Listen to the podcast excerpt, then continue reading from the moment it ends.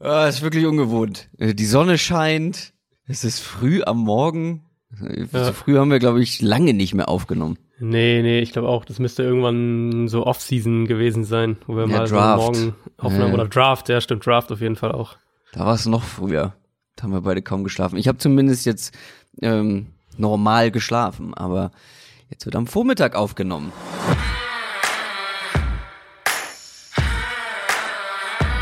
Down, Set, Talk.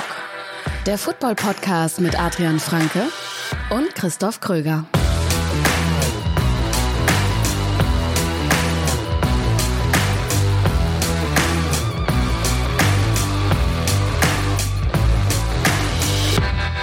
Und damit herzlich willkommen zu einer neuen Folge Downset Talk, Folge Nummer 86. Wir gehen stark auf die 100 zu.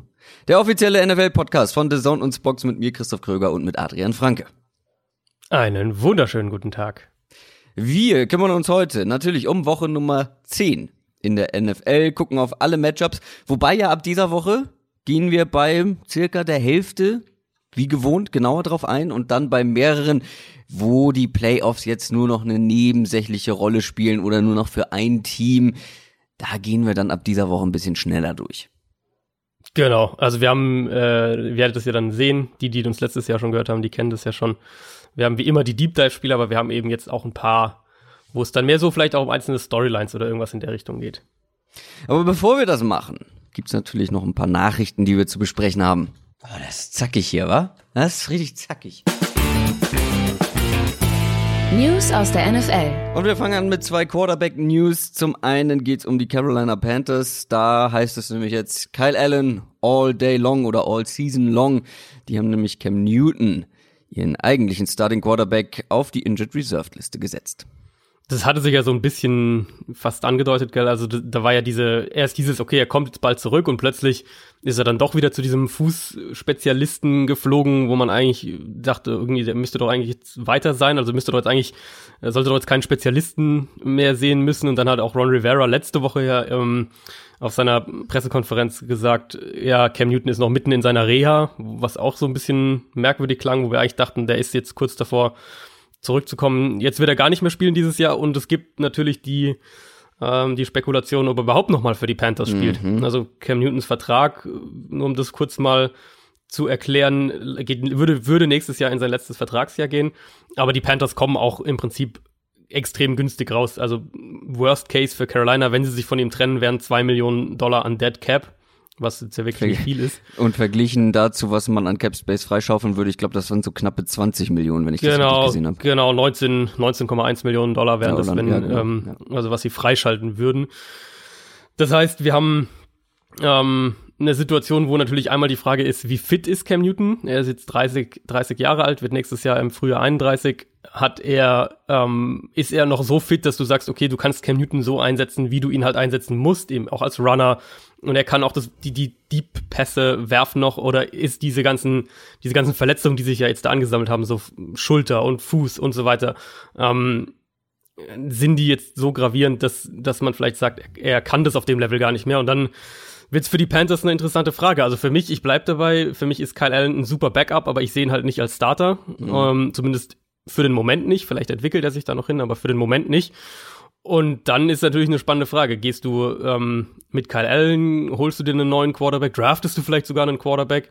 Ähm, und umgekehrt dann logischerweise auch, wo geht dann so ein Cam Newton hin? Weil da gibt's ja durchaus auch äh, einige interessante Teams, wenn man so könnte mit denen zum Beispiel in Tennessee vorstellen, wo er, glaube ich, in diese Offense äh, gut reinpassen könnte. Oder ähm, Chicago wird natürlich auch genannt. Also da gibt's ja dann auch genügend Möglichkeiten, wo man sagt, wo, wo könnte denn so ein Cam Newton Sinn machen? Auch bei den Jaguars gibt's eine neue Quarterback-Situation, wobei das ist eigentlich eine ganz gute, luxuriöse Situation, die die Jaguars Ja. da aktuell haben. Ja. Ähm, da hat man nämlich jetzt Rookie Gardner Minshew gebencht und Nick Foles, den man für viel Geld in der Offseason geholt hat, der wird jetzt nach der anstehenden Bye Week der Starting Quarterback sein. Ja, das war ja so der, der früheste Zeitpunkt. Also früher hätte ja Foles nicht zurückkommen können. Ähm, ich verstehe, warum die Jaguars das machen. um es mal so vielleicht anzufangen, einfach weil sie halt wahnsinnig viel Geld in Nick Foles investiert haben, das darf man nie vergessen, und weil sie ihn ja, ja jetzt auch nur eine Handvoll Snaps haben spielen sehen und gemessen an dem, was sie in ihn investiert haben, sind sie offensichtlich der Meinung, dass er ein Top 12 Quarterback, sage ich jetzt mal, sein kann.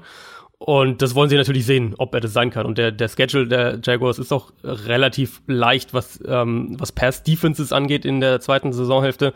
Also durchaus auch eine, was, wo Foles vielleicht gut aussehen könnte. Für mich ist natürlich die, die, die übergreifende Frage, wir hatten das ja letzte Woche auch schon, ähm, wie gehst du jetzt mit der Quarterback-Position weiter vor? Also sagen wir jetzt, Foles spielt jetzt durchschnittlich für den Rest der Saison und, und ist jetzt nicht signifikant besser als Gardner Minshew, ähm, dann müsstest du halt eigentlich vom, von meinem Verständnis her müsstest du eigentlich dann versuchen, Foles zu traden und diesen mhm. Dead Cap Hit halt schlucken. Und das, was ich ja letzte Woche auch gesagt hat, eben ein Team um ähm, Gardner Minshew, der dann auf seinem sechstrunden Rookie-Vertrag spielt, ähm, ein Team darum aufbauen, weil das ist letztlich in der NFL ist das dieser extreme ähm, Vorteil, Kader-Building, Vorteil, den du halt hast, wenn du einen Starting Quarterback hast, der noch auf seinem Rookie-Vertrag spielt und dann, wenn es ein Sechstrunden-Rookie-Vertrag ist, natürlich noch, noch umso mehr. Und das muss man, das muss man dann schon auch berücksichtigen. Ähm, ich verstehe, warum sie es jetzt machen, warum du jetzt Foles noch mal sehen willst. Für mich ist die entscheidende Frage, wie gehen sie dann die Quarterback-Position in der kommenden Offseason quasi an? Ja, das wird sehr interessant zu sehen sein. Ich gehe da eigentlich komplett mit ich hätte es trotzdem anders gemacht oder nicht gemacht, weil also du bist gerade in einer Situation, wo du eigentlich jedes Spiel gewinnen musst, um noch eine Chance auf die Playoffs zu haben. Und glaubst du wirklich, dass Foles das oder was gibt der Foles mehr als ein Gardner Minshew in der aktuellen das, Situation? Das ist halt die Frage. Genau. Ich glaube, das High Upside ist es halt. Ne? Also mit Foles hast du halt dieses ja. Du hast halt dieses High. Upside und mit Gardner Minshew finde ich hast du mehr eine konstante das, Baseline. Ja. So, ich glaube, das ist vielleicht so der am ehesten der Unterschied. Und logischerweise, was die Jaguars ja auch denken, ist ja, dass das Foles eben, wie gesagt, dieser Top 10, Top, Top 12, was auch immer Quarterback ähm, sein kann, sonst hätten ja, sie ihm nicht das ganze Geld gegeben. Wenn du das denkst, dann musst du ihn spielen lassen. Ja. Ist, aber ja. dann hätte man sich, ähm, naja gut, hätte man sich eigentlich auch schon früher dazu entscheiden können oder beziehungsweise das sagen können und nicht nach dem einen schlechten Spiel äh, von ja, Gardner Minshew. Ja, das also, war das, also nochmal, ich verstehe, warum sie die Jaguars das jetzt machen und das will ich in dem Zusammenhang jetzt auch gar nicht so kritisieren, weil ich, wie gesagt, kann, man kann genug Gründe dafür aufführen.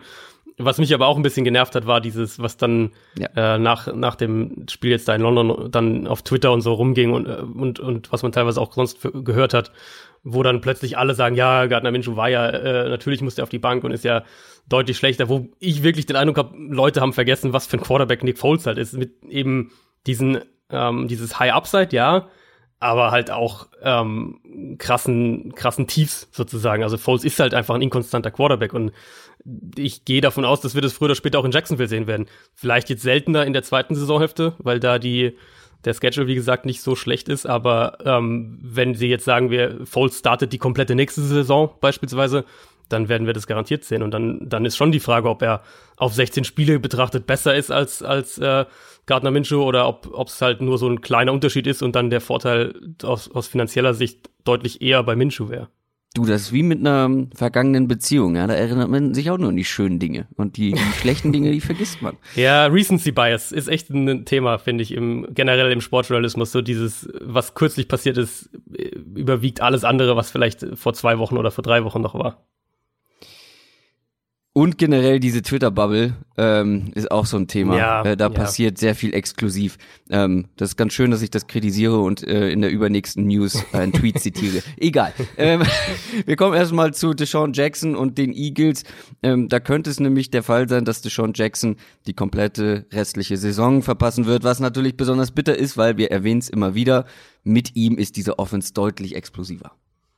Genau, ähm, kam ja letzte Woche dann endlich zurück und ist dann schon im Laufe des Spiels wieder rausgegangen. Mhm. Und so wie es jetzt das klang, wenn ich das richtig medizinisch verstanden habe, hat er sich tatsächlich einen Bauchmuskel komplett gerissen und das oh. ist wohl wirklich abgerissen, hieß es, wenn ich das richtig verstanden habe. Ähm, der wurde auch schon operiert und die Eagles haben das sogar jetzt schon offiziell gemacht, also haben ihn auf IR gesetzt, das heißt, die Saison für ihn ist beendet.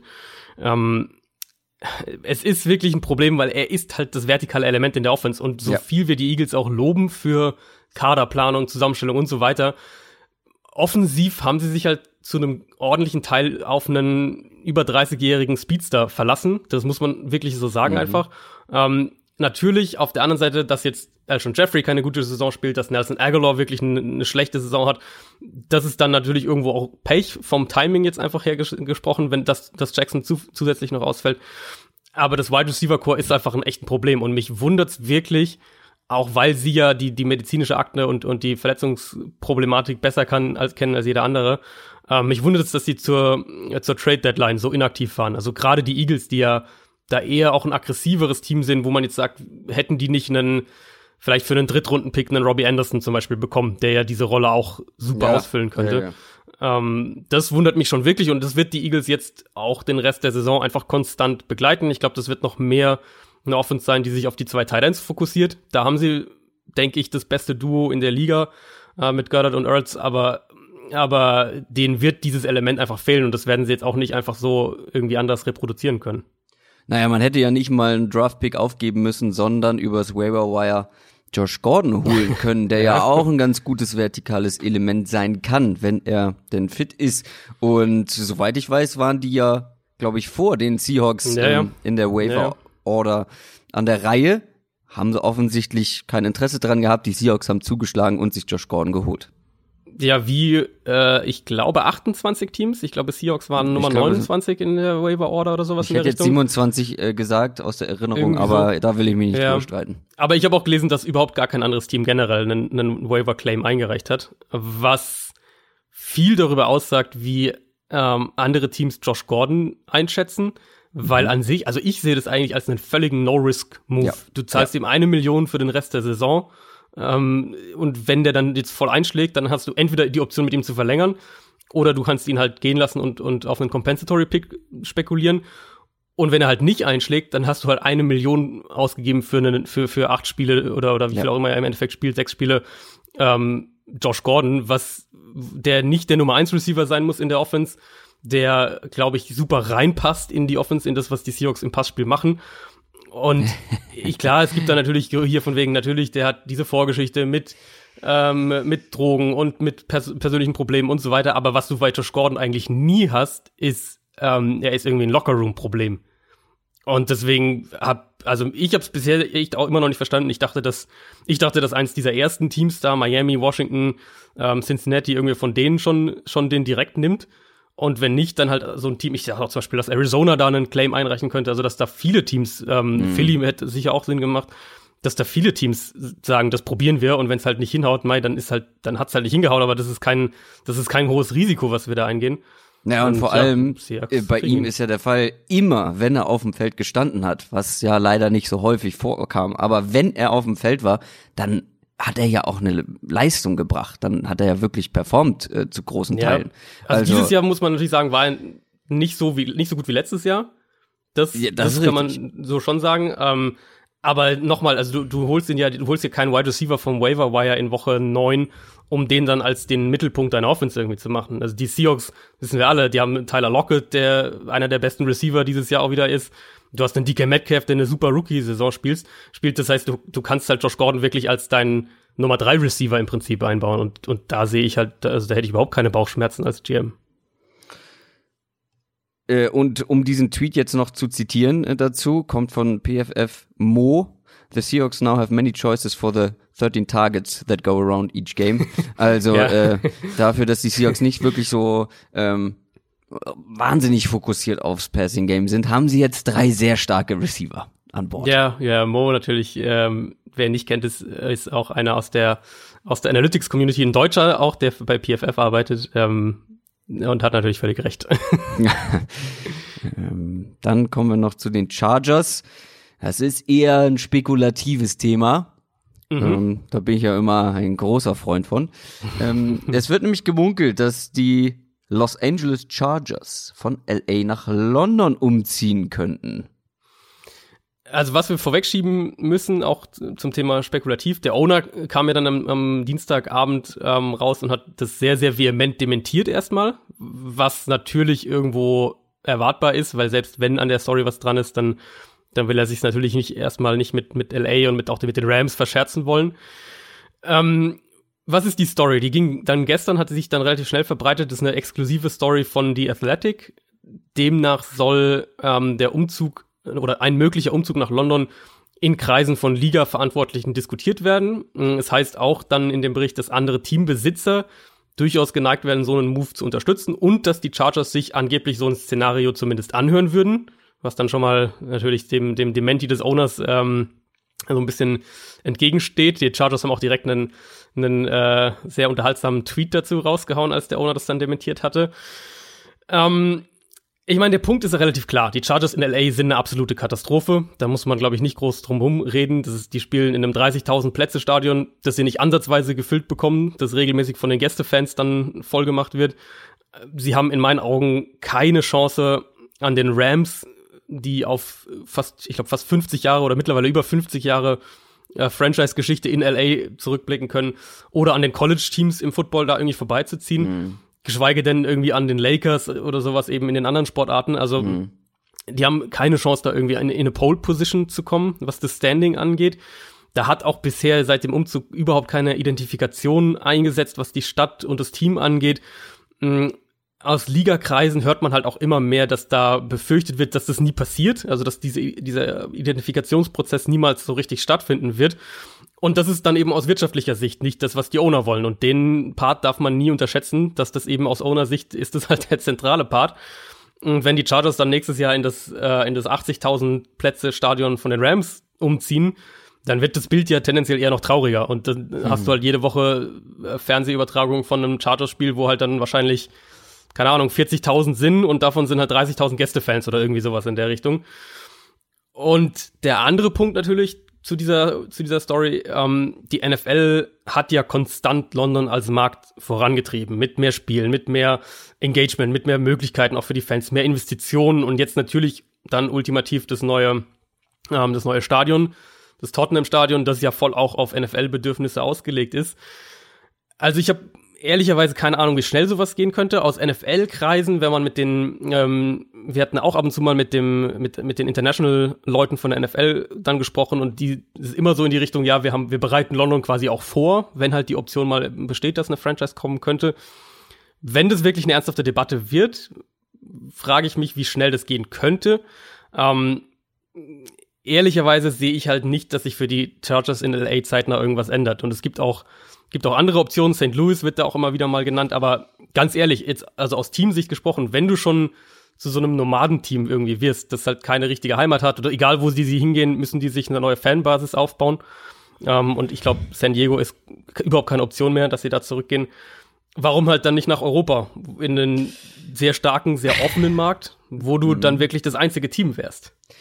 Ja, ich bin nun wirklich kein Tradition Traditionalist, äh, wenn es um Sport geht. Das wissen die meisten, die mir auf Twitter folgen. Aber ich bin auch kein Fan von in die National Football League ein europäisches Team zu integrieren.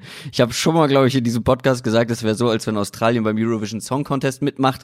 Machen sie, und ich verstehe es nicht. ähm, Wobei, ich verstehe also, das da aus, ich verstehe das aus wirtschaftlichen und Marketinggründen für die NFL, aber ich finde, das ist die National Football League. National. Aber da sind die, aber ich meine, da sind die, da sind die Amerikaner ja generell freier. Also in der NBA spielen ja, ja auch Kanadier, in der NHL spielen ja auch Kanadier. Ja, okay, das kannst du dann noch ähm, irgendwie, finde ich, mehr verargumentieren als ein London-Team. Aber ja, ich könnte es ähm, aus den eben genannten Gründen schon nachvollziehen. Mm. Und für die Chargers, ja, du hast es eigentlich, du hast eigentlich alle Punkte abgeklappert. Das ist, ähm, die sind aktuell so ein bisschen heimatlos unterwegs, obwohl ja. sie eine Heimat haben. Ähm, das klingt traurig, das ist es auch, äh, wenn man sich da mal ja auch die aktuellen Zuschauerzahlen oder wenn man da die Spiele sieht in den Stadien. Ich glaube, äh, auch jetzt gegen die Packers war es sehr Packers-lastig, ne? Im ja, Stadion. Ja, immer eigentlich. Äh, Steelers die Woche ja. davor, das waren ja auch nur Steelers-Fans. Also. Ja, es ist schon ein bisschen, bisschen traurig. Ähm, bin ich gespannt, ich kann mir aber nicht vorstellen, dass das jetzt irgendwie in den nächsten ein, zwei Jahren passiert. Nee, das glaube ich auch nicht. Die werden jetzt erstmal in das Rams-Stadion gehen und wenn das halt dann auch ein, wirklich ein Debakel wird über zwei Jahre, dann, dann wird das, glaube ich, ernsthaft und konkreter werden. Aber man kann, glaube ich, jetzt schon sagen, dass, äh, dass der Owner sich da halt komplett verzockt hat, dadurch, dass, der, dass er sich das mit, mit San Diego so, äh, ja. dass das so auf die Spitze getrieben wurde, dass er dann letztlich halt keine Möglichkeit mehr hatte, um da zu bleiben. Und damit gucken wir unter anderem auf die beiden Los Angeles Teams diese Woche. NFL Preview. Und kommen damit zu Woche Nummer 10 in der NFL. Bye Weeks haben eine ganze Menge Teams. Ähm, Mhm. die Denver Broncos, New England Patriots, Philadelphia Eagles, Washington Redskins, Jacksonville Jaguars und Houston Texans. Wir fangen wie immer an mit dem Thursday Night Game und da sind wir auch schon direkt bei den LA Chargers. Die spielen gegen die Oakland Raiders und ja, da die Chargers kommen aktuell aus einem sehr überraschenden Sieg Mhm. gegen die Packers, sind jetzt 4 und 5, haben damit quasi aufgeschlossen zu den Raiders in der eigenen Division. Also das, die Saison ist noch nicht komplett gelaufen. Die Raiders sind jetzt 4 und 4. Ja, beide, ne? Beide eigentlich noch voll im Playoff-Rennen in der AFC. Also AFC, ich meine, die Bills sind da so ein bisschen im Wildcard-Rennen vorneweg, aber da dieser zweite Wildcard-Platz zumindest mal, der, der ist noch völlig offen. Und wenn ähm, Chargers oder Raiders, also ich glaube, der, der das jetzt verliert, den müssen wir dann schon so langsam mal so Richtung, Ja. Richtung weg äh, abhaken. Aber wer das gewinnt, der ist nach wie vor da mitten, mitten drin. Also vor allem, wenn die Chargers verlieren, dann hätten sie ja sogar schon sechs Niederlagen. Ähm, aber wer das gewinnt, der ist noch mittendrin. Die Chargers haben uns alle überrascht. Ähm, vor allem defensiv. Mhm. Das war ein richtig starker Pass-Rush, ähm, den sie da geliefert haben. Die Bosa-Brüder, beide richtig gut drauf. Äh, dazu noch Ingram. Und wenn die beide wirklich in, in Topform sind, wie letzte Woche, ähm, dann ist für die meisten O-Lines ein Problem. Allerdings trifft man jetzt auf eine O-Line. Also ich finde, hier sieht man wirklich, wie wichtig eine gute O-Line ist, weil bei den Raiders hat sich ja personell in der Offense nicht viel geändert im Vergleich zu letztem Jahr. Ähm, da Wide ist Receiver halt sind, Wide Ja. Sind besser geworden. Allerdings finde ich, da hat man jetzt auch nicht das höchste Maß an Qualität zur Verfügung. Nee, nee. Ähm, Man ist halt von, nicht. von de desolat zu, zu so Genau. unteres Mittelmaß ungefähr gegangen. Ja. Genau, und die Wide Receiver sind jetzt auch nicht unbedingt die, die den großen Unterschied machen. Ähm, geht ja Mhm. auch viel über Daryl Waller ähm, oder auch äh, die Running Backs. Aber trotzdem, diese Offense mit dieser O-Line, die wirklich echt gut funktioniert. Und ich glaube, den Center hat man ja ähm, ähm, vermisst letzte Woche. Äh, der ist da ausgefallen. Ähm, das sah aber wieder sehr, sehr stark aus, ähm, Ja. was man da gemacht hat. Wichtiges Matchup jetzt an der Line, eben gegen diesen Pass Rush, gegen Bosa und Ingram. Was glaubst du, wer da die, ähm, die Nase vorn haben könnte, beziehungsweise für wen das Matchup insgesamt besser ausgehen könnte? Also die Frage bei den Raiders ist halt so ein bisschen, ob sie in Bestbesetzung spielen. Ähm, du hast den Center angesprochen, Rodney Hudson, der hat gefehlt. Einer der Top-Pass-Blocking-Center, vor allem auch in der Ja. NFL. Und äh, Trent Brown, der Right Tackle, der musste ja gegen die Packers raus, verletzt, wissen wir auch noch nicht sicher, ob er spielt. Das heißt, äh, erste Frage erstmal, sind die, sind die Raiders in Bestbesetzung? Wenn sie in Bestbesetzung sind, dann muss ich sagen, habe ich tatsächlich aktuell mehr Vertrauen in die Raiders O-Line als in einen konstanten Chargers Pass Rush. Also, weil wir haben es halt von den Chargers bisher nicht so konstant gesehen. Bosa spielt eine gute Saison, aber Ingram war ja dann auch zwischenzeitlich raus und ähm, generell die Chargers halt defensiv relativ inkonstant, während die die Raiders O-Line eigentlich jetzt seit Wochen wirklich so eine, ich würde jetzt mal sagen, so die die zehntbeste O-Line ungefähr in der in der Richtung in etwa ist. Ähm, was die Chargers in, gegen die Packers sehr gut gemacht haben, war, dass sie Ingram und Bosa auf eine Seite gestellt haben, also die beiden nebeneinander gestellt haben, den einen außen, den anderen quasi innen und so halt wirklich eine Seite der, der, der Offensive Line mehr oder weniger überfordert haben. Ähm, Trent Brown auf Right Tackle natürlich dann dementsprechend wäre extrem wichtig, um zumindest dann einen der beiden auch, ähm, einen der beiden kontrollieren zu können und dann auch Hudson, weil natürlich Center Protection Calls angibt, wenn die beiden auf einer Seite der Line sind, was du dagegen machst und, und Center war dann auch echt ein Problem für die, für die Raiders letzte Woche. Wir haben das ja von den, von den Chargers eben oft genug jetzt dieses Jahr gesehen, dass der Pass Rush halt nicht so richtig funktioniert hat. Und wenn das der Fall war, dann haben sie auch in der Secondary Probleme bekommen und waren mh, gerade in der Underneath Coverage äh, wackelig. Und da werden die Raiders natürlich ansetzen wollen. Und so schnell wie Carr den Ball auch meistens los wird, ist es sowieso relativ schwer zu ihm zu kommen. Das heißt, ich könnte mir halt vorstellen, wenn, wie gesagt, wenn die Raiders O-Line in, in Bestbesetzung spielt, dann, ähm, dann wird es schwer für den Pass Rush durchzukommen, einfach weil dann Carr den Ball auch schnell los wird und dann, äh, dann hast du sowieso wenig Zeit. Was offensichtlich die Gegner der Raiders nicht verstehen, ist, wie sehr diese Offense auf zum Beispiel Darren Waller fokussiert Ja. ist, wie wichtig der Ja. Tight End ist. Und da frage ich mich, ey, manche Teams kriegen es so gut hin, ähm, zumindest die Nummer eins Waffe einer Offense zumindest irgendwie einzuschränken, wenn es wirklich so eine klare Nummer eins Waffe gibt. Und ich finde, das ist aktuell Darren Waller äh, Mhm. bei den Raiders. Was glaubst du, wie die Chargers da reagieren können? Kann diese Defense da mehr den Fokus drauf legen? Haben sie irgendwie Spieler, ähm, ich stelle das extra, ich stelle die Frage extra so, äh, glaubst du, sie haben Spieler, die sich um Daryl Waller äh, kümmern können oder kann man da irgendwas mit, zum Beispiel, wenn man ihn doppelt, kann man darüber, äh, darüber irgendwie was reißen? Ähm, und das andere Thema ist natürlich das Run-Game. Also Josh Jacobs spielt eine richtig starke Saison. Ähm, mhm. Klar, auch mit dieser guten O-Line, ähm, das hilft natürlich. Aber, kleiner Fun-Fact an dieser Stelle, Josh Jacobs nach jetzt neun Wochen der am höchsten gegradete Running Back der Liga von Pro Football Focus. Er kreiert halt auch viel. Das ist ja immer das Thema mit Running Backs. Kannst du als Running Back ähm, selbst Yards kreieren und er macht halt echt auch viel nach. Aus Matt Marzipan machen. So, genau. Ähm, mit, mit eben äh, Broken Tackles und, und Tacklern ausweichen und so weiter. Da, da ist er halt echt gut. Ich würde mir nach wie vor wünschen, dass sie ihn mehr ins Passspiel auch einbinden ja. würden. Ähm, ja. Ist ja auch so dein, dein Thema so ein bisschen. Ja. Aber an sich, ähm, an sich spielt er eine super Saison und ist für, also für mich auch definitiv einer der zwei, drei Kandidaten der, der Offensive Rookie of the Year, ähm, die Offensive Rookie of the Year werden können. Ich hatte das bei der Raiders Offense ja letzte Woche schon mal gesagt. Wir müssen ähm, John Gruden echt loben für das, was wir da in Oakland sehen dieses mhm. Jahr, weil das ist eine sehr, sehr flexible Offense und das geht dann auch auf deine Frage so ein bisschen. Ich glaube, es ist echt nicht leicht, äh, diese Raiders Offense gescheit zu greifen. Zum einen ist es sowieso schwieriger, ähm, einen Titan jetzt zu doppeln als einen, als einen äh, Outside Receiver, wo der Titan halt viel inline steht und über die Mitte des Feldes arbeitet und so weiter. Und dann ist es, wie gesagt, eine, wirklich eine flexible Offense, die dir ganz, ganz viele Looks auch präsentiert. Also verschiedene Personal-Groupings, wechseln fließend auch zwischen Spread Empty oder dann engen Heavy-Formationen hin und her. Ähm, dann sehen wir auch so Sachen wie die Pistol Formation beispielsweise, die sie jetzt eingebaut haben in die Offense wirklich gute Route-Kombination, gerade auch über die Mitte des Feldes. Und vor allem präsentiert Gruden halt K auch ganz klare, simple Reads im vertikaleren Passspiel. Und, und äh, das musst du, glaube ich, auch machen bei Derek Carr, damit der aus seinem, aus seinem konservativen, mehr auf Sicherheit bedachten Stil da rausbricht. Aber an sich aus einem, aus einem Design und, und, und wie flexibel sie sind Aspekt, ähm, ist das einfach eine sehr, sehr gut äh, äh zusammengestellte und von Gruden entworfene Offense. Ja, Jetzt haben wir schon ähm, lange über die Oakland Offense gesprochen. Lass uns auch noch über die Chargers Offense sprechen. Ähm, da hatte man natürlich wieder Probleme in der Pass Protection. Ich glaube, die Offense könnte wirklich mit den Playmakern, die sie da haben, ah, die könnte mhm. so gut sein. Ähm, aber trotzdem hat man es geschafft, gegen die Packers was zu kreieren. Auch äh, im Run-Game zum Beispiel. Die Raiders hatten bislang jetzt zum Beispiel einen wirklich sehr überschaubaren Pass Rush. Gegen die ja. Packers hat das deutlich besser geklappt. Und ich würde, auch wenn die Packers O-Line jetzt ein, zwei Spiele Probleme hatte, ich würde sie trotzdem natürlich noch deutlich über die Chargers O-Line einordnen. Glaubst du, wir können wieder ein gutes Spiel vom Oakland Pass Rush erwarten vielleicht?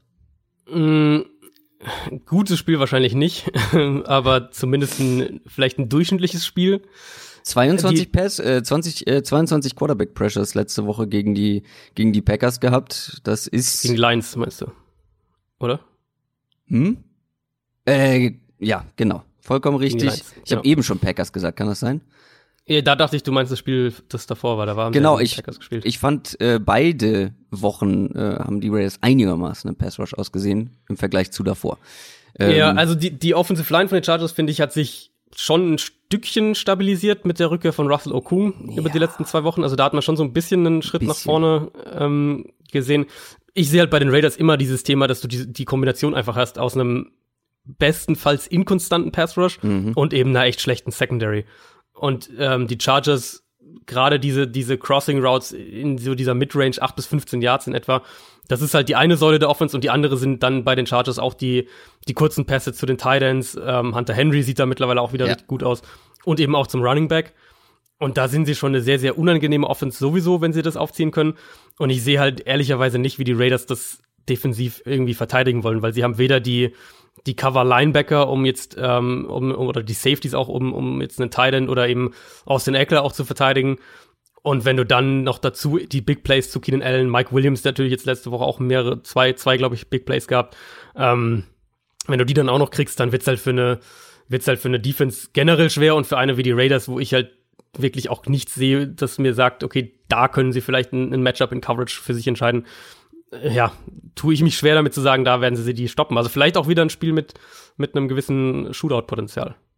Ja, und wenn das der Fall ist, dann habe ich bei den Raiders, ich weiß, du bist sehr optimistisch mittlerweile, äh, was diese Raiders Offense angeht, aber wenn es in Richtung Shootout gehen sollte, bin ich immer eher auf der Seite des Gegners. Ja, ähm, ja. Ge ja geht mir letztlich auch so, wobei jetzt äh, letzte Woche ja ähm, lag, ich, lag ich zumindest, ich weiß nicht, ob du was du getippt hast, aber lag ich dann ja. daneben mit den, mit den Lions. Ich habe auch auf die Lions getippt, aber das hätte auch anders ausgehen können, das Spiel. Aber Klar, da kommen wir gleich noch äh, oder absolut. später bei den äh, Lions noch. Aber es ist auf jeden Fall ein wesentlich interessanteres Spiel, als, äh, als man vielleicht noch vor ein, zwei Wochen gedacht ja. hatte. Das, ja, ja, vor äh, allem natürlich die Konstellation auch in Sachen Playoff-Rennen macht es natürlich nochmal genau. besonders spannend. Äh, und genau. beide Teams haben sich jetzt wirklich ja, stabilisiert, nenne ich es jetzt mal. Kommen wir zum Sonntag, kommen wir direkt auch zum Sunday Night Game. Die Minnesota Vikings sind 6 und 3 und spielen gegen die Dallas Cowboys, die 5 und 3 sind. Das ist wirklich ein absolutes NFC-Top-Spiel. Die Vikings haben jetzt gegen die Chiefs bitter verloren. Die mhm. Cowboys im Monday Night Game gegen die Giants, ja, relativ ungefährdet gewonnen. Zwei Teams, die finde ich ähm, grundsätzlich ein paar Gemeinsamkeiten haben. Zum Beispiel finde ich, dass sie in ihren besten Phasen in dieser Saison wie ein Super Bowl Contender aussahen, aber mhm. in ihren schlechten Phasen wie ein eher unterdurchschnittliches Team in der mhm. NFL. Also beide, beide auf beiden Seiten eigentlich inkonstant in ihren Leistungen. Was mir eigentlich direkt ins Auge springt, ist, dass man jetzt hier das eine gute Rushing Offense gegen eine gute Rushing Defense hat.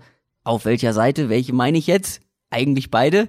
Aber die Cowboys ähm, konnten gegen die Giants mal wieder gut laufen. Ähm, das glaube ich, werden sie in diesem Matchup nicht so einfach können.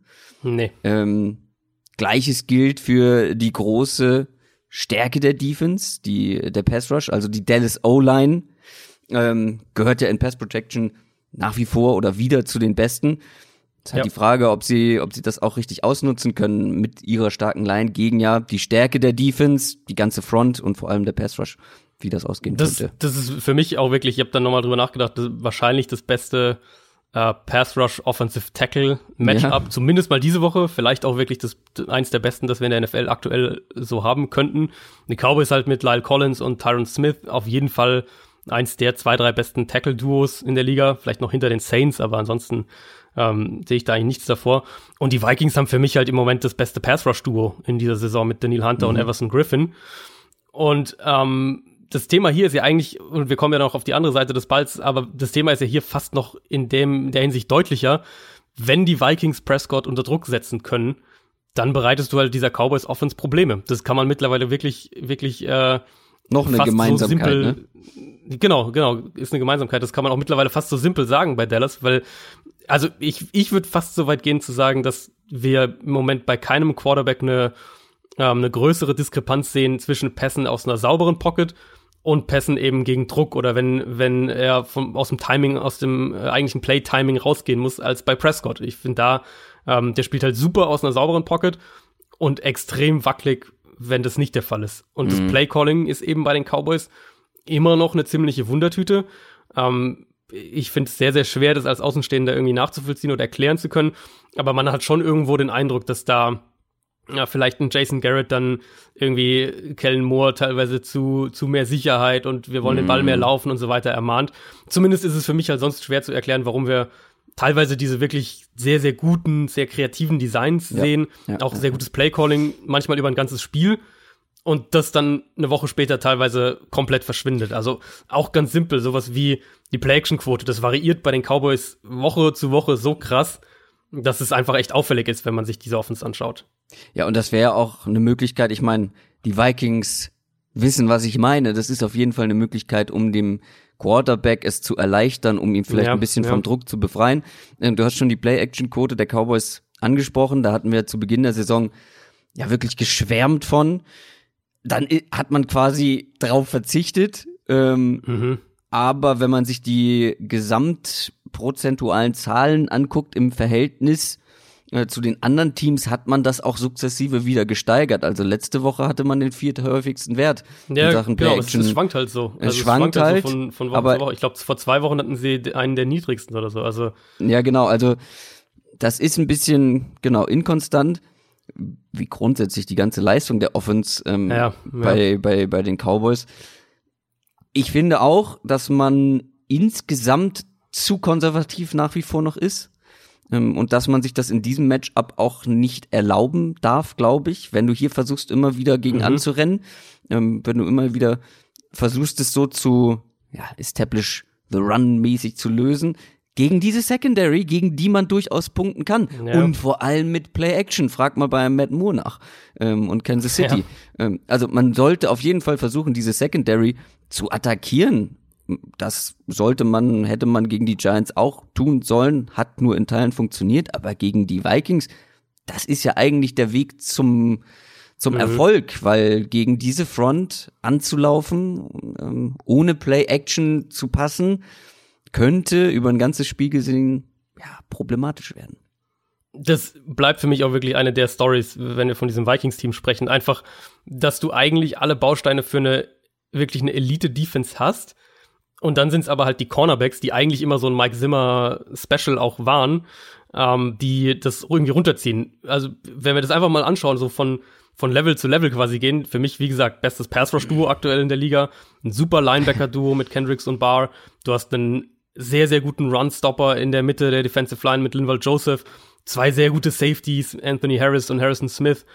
Ähm, aber dann bekommt man halt unheimlich oft, wenn man sich die Vikings anschaut, das Gefühl, dass sie eben trotz dieser immensen Qualität anderswo in der Defense einfach outside nicht verlässlich decken können. Und die Cowboys mit Amari Cooper, ähm, mit einem Michael Gallup, die können dich halt auch außen attackieren, wenn sie das wollen. Und das ist für mich auch definitiv Dallas insgesamt definitiv eine der, der besseren 11 Personnel Offenses in der NFL.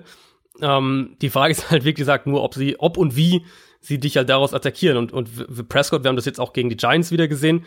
Ähm, ich fand, das war kein gutes Spiel von Dak Prescott, auch wenn die Total Stats am Ende ganz okay aussehen. Ja. Aber da waren wirklich mehrere Würfe, wo er die, die Receiver einfach verfehlt.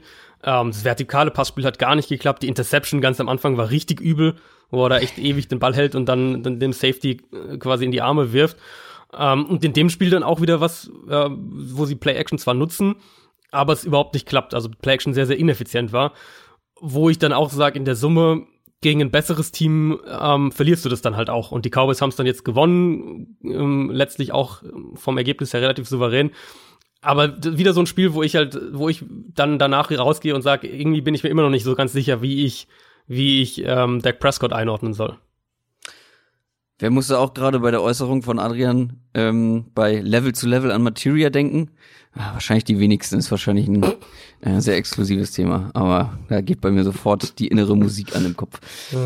Ähm, kommen wir zur anderen Seite mal, zu der Vikings Offense gegen die Dallas Defense. Äh, Adam Thielen wahrscheinlich wieder raus, ähm, wird wahrscheinlich wieder aussetzen müssen.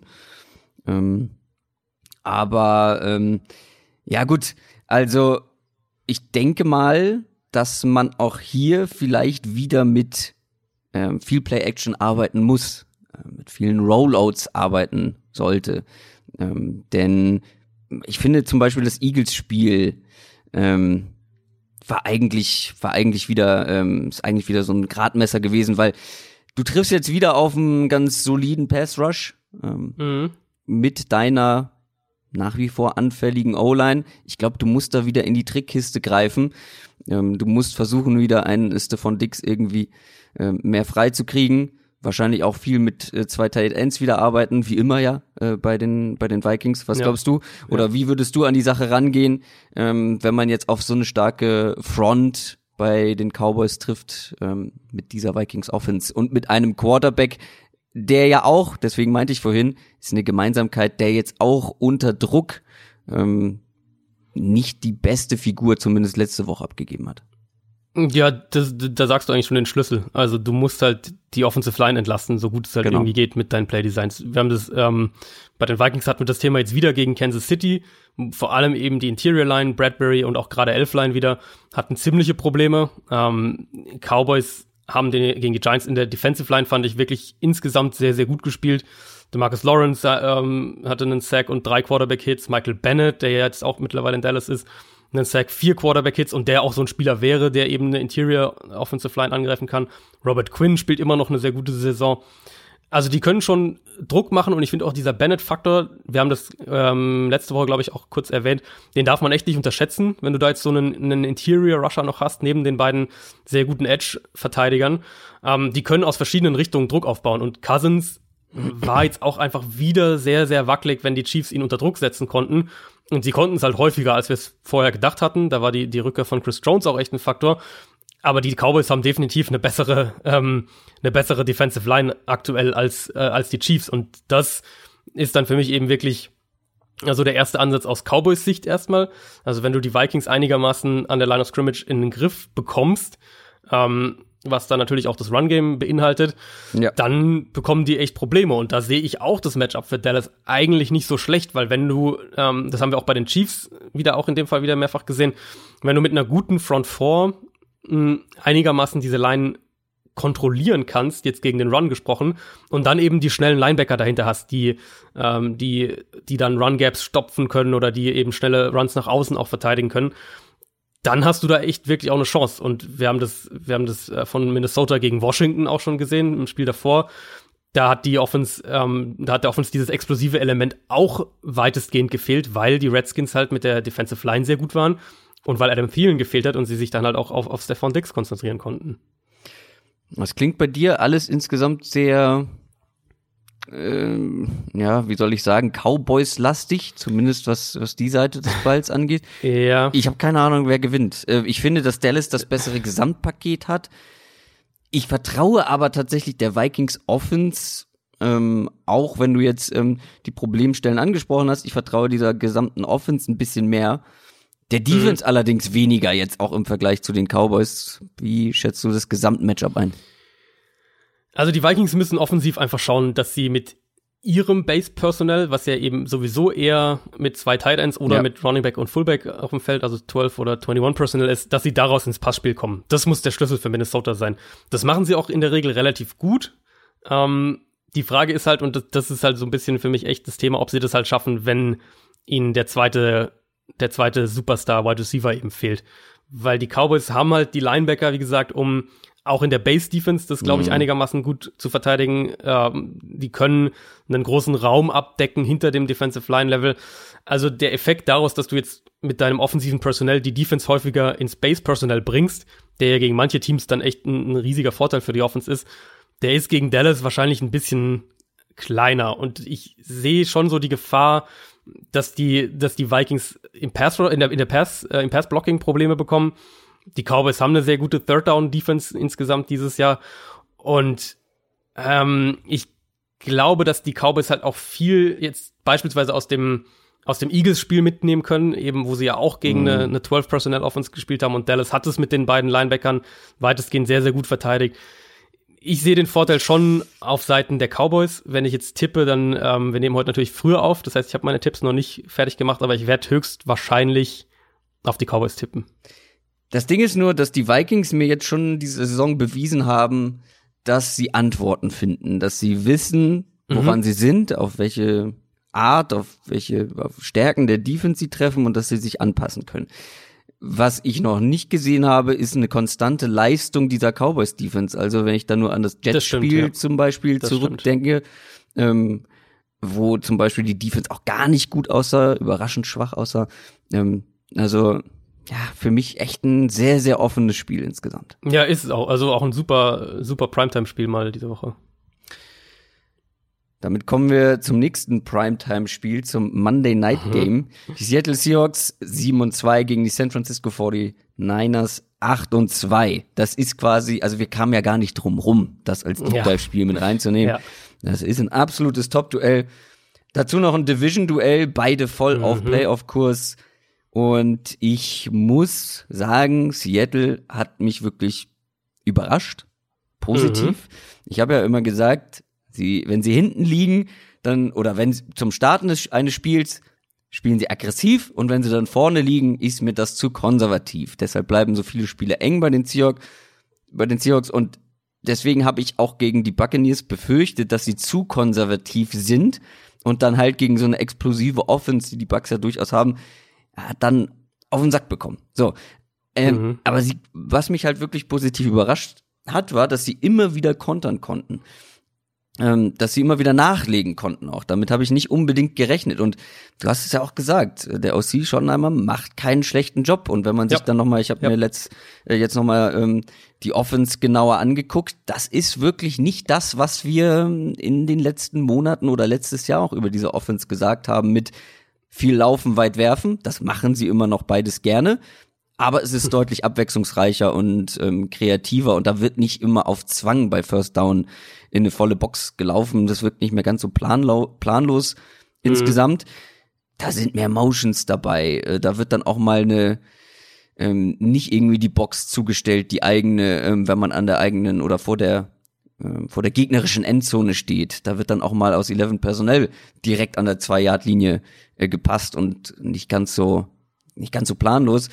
Natürlich hilft es, wenn man ähm, einen Tyler Lockett und ähm, einen Russell Wilson in so einer Form haben, wie sie aktuell wieder spielen, Ja. ähm, dass DK Metcalf eine gute Rookie-Saison hat und vor allem auch richtig eingesetzt wird.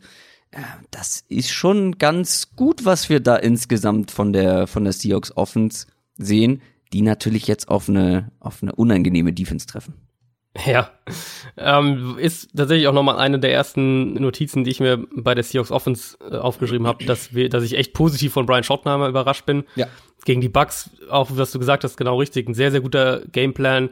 Die äh, hatten 23 First Downs über den Pass, also 23 First Downs via Pass erreicht. Das ist ein, ein Franchise-Rekord gewesen. Ähm, sie hatten, sie hatten, sie mussten nur ganz, ganz selten überhaupt in äh, Third Down gehen. Also sie haben ganz, ganz viele ihrer First Downs haben sie bei eigenem First oder Second Down bekommen, was natürlich direkt mit dem mit dem passlastigen Ansatz zusammenhängt. Also für mich auch Russell Wilson einfach weiterhin der MVP-Favorit, mittlerweile auch relativ klar. Und ich finde, es gibt auch im Moment kaum Quarterback-Receiver-Duos in der NFL, die besser sind als Wilson Lockett. Also ich habe mal dann drüber nachgedacht, du kannst so Mahomes Hill, wenn Mahomes wieder fit ist, ähm, Watson Hopkins vielleicht, wobei Hopkins jetzt dieses Jahr nicht ganz so dominant ist, dann Breeze Thomas, wenn man Brady Edelman noch da reinwerfen will, aber also Wilson Lockett ist halt schon ganz, ganz oben mit dabei. Und dann auch das, ähm, was du auch angesprochen hast, die offensiven Playdesigns, die sind einfach wirklich verbessert. Schottenheimer macht das dieses Jahr deutlich besser als, als äh, letztes Jahr. Was echt ein Problem werden könnte, in dem Spiel ganz besonders, ist eben die Offensive Line. Ähm, Seahawks haben halt wirklich gerade in Pass Protection echt eine wackelige Line. Ganz besonders ähm, äh, Mike Upardi auf Left Guard. Die haben hier ihren Center auch noch verloren, der sich ja verletzt hat. Also ähm, auch Jermaine Ifedi natürlich auf Right Tackle ist auch ein Problem. Bosa jetzt bei den 49ers spielt eher auf der anderen Seite, also gegenüber vom Left Tackle, aber die schieben ihn schon auch immer wieder rum und ich könnte mir vorstellen, dass sie das in dem Spiel häufiger machen, um ihn eben gegen Ifedi und nicht gegen Dwayne Brown zu stellen. Das wird in vielerlei Hinsicht wird das das kritische Matchup sein, weil können die Seahawks Wilson halbwegs genug Zeit verschaffen oder vielleicht, wenn man es weiterdenkt, sehen sie ihn so, sehen sie es sogar als ein als ein Matchup und äh, oder sehen dieses Matchup konkret und sind der Meinung, dass sie eher den Ball laufen müssen, um den Pass Rush aus dem Spiel zu nehmen und setzen dann auf den Run. Kann man auch nie ausschließen bei allem Lob und, und bei allem, was wir aber auch von Pete Carroll halt einfach wissen. Ja, Ähm, die das wär- 49ers Sector, bitte? Ja, das wäre auch mein nächster Ansatz gewesen, nochmal zum Ja. Run-Game des Seahawks zu kommen, weil Chris Carson, ich bin ja kein riesen Chris Carson-Fan bisher gewesen. Fummelt halt viel zu häufig. Er fummelt viel zu häufig, das ist nach wie vor der Fall, aber er ist einer, wenn nicht der beste Contact Runner der Liga. ja. Äh, Das und denkt man, letztes Jahr auch schon. Genau, genau, genau das kommt jetzt bei mir in den Notizen, weil ähm, dass man, dass er ein guter Contact Runner ist, das sieht man. Und dann habe ich geguckt, ist es nur ein Gefühl? Wahrscheinlich nicht, aber die Zahlen bestätigen das auch. 3,9 Yards after Contact, das ist, was die Absurd. Nummer 1 Running Backs angeht, das ist mit Abstand der beste Wert. Ja, ähm, ja. Deutlich vor allen anders, äh, vor allen anderen. Tony Pollard ist noch irgendwie davor, aber den würde ich jetzt nicht als Nummer 1 Running Ja, Back bezeichnen. nee. Ähm, und das macht, wie du ja auch schon bei Josh Jacobs gesagt hast, das macht einen Running Back individuell so viel wertvoller, wenn du einen Running Back hast, der kreieren kann, der auch eben, wenn er vielleicht direkt an der Line of Scrimmage quasi gestellt wird, noch was rausholen kann. Und das kann Chris Carson. Und auch hier die Notiz, nicht das erste Jahr, weil so ein so eine Leistung, was dieses After, After Contact angeht, ist schwer zu wiederholen. Ähm, für einen Running Back schwer, das konstant hinzukriegen, aber er, hat, er schafft es dieses Jahr auch wieder. Und wenn wir jetzt auf das Matchup gucken, die Cardinals haben das letzte Woche gar nicht so schlecht gegen diese Defense, vor allem hinten raus, ähm, gemacht. Ist natürlich bei allen positiven Aspekten, die wir jetzt angesprochen haben, bei den Seahawks eine komplett andere Offense, äh, wenn Ja. wir das mit der Cardinals Offense vergleichen. Trotzdem, San Francisco war teilweise gegen den Lauf anfällig.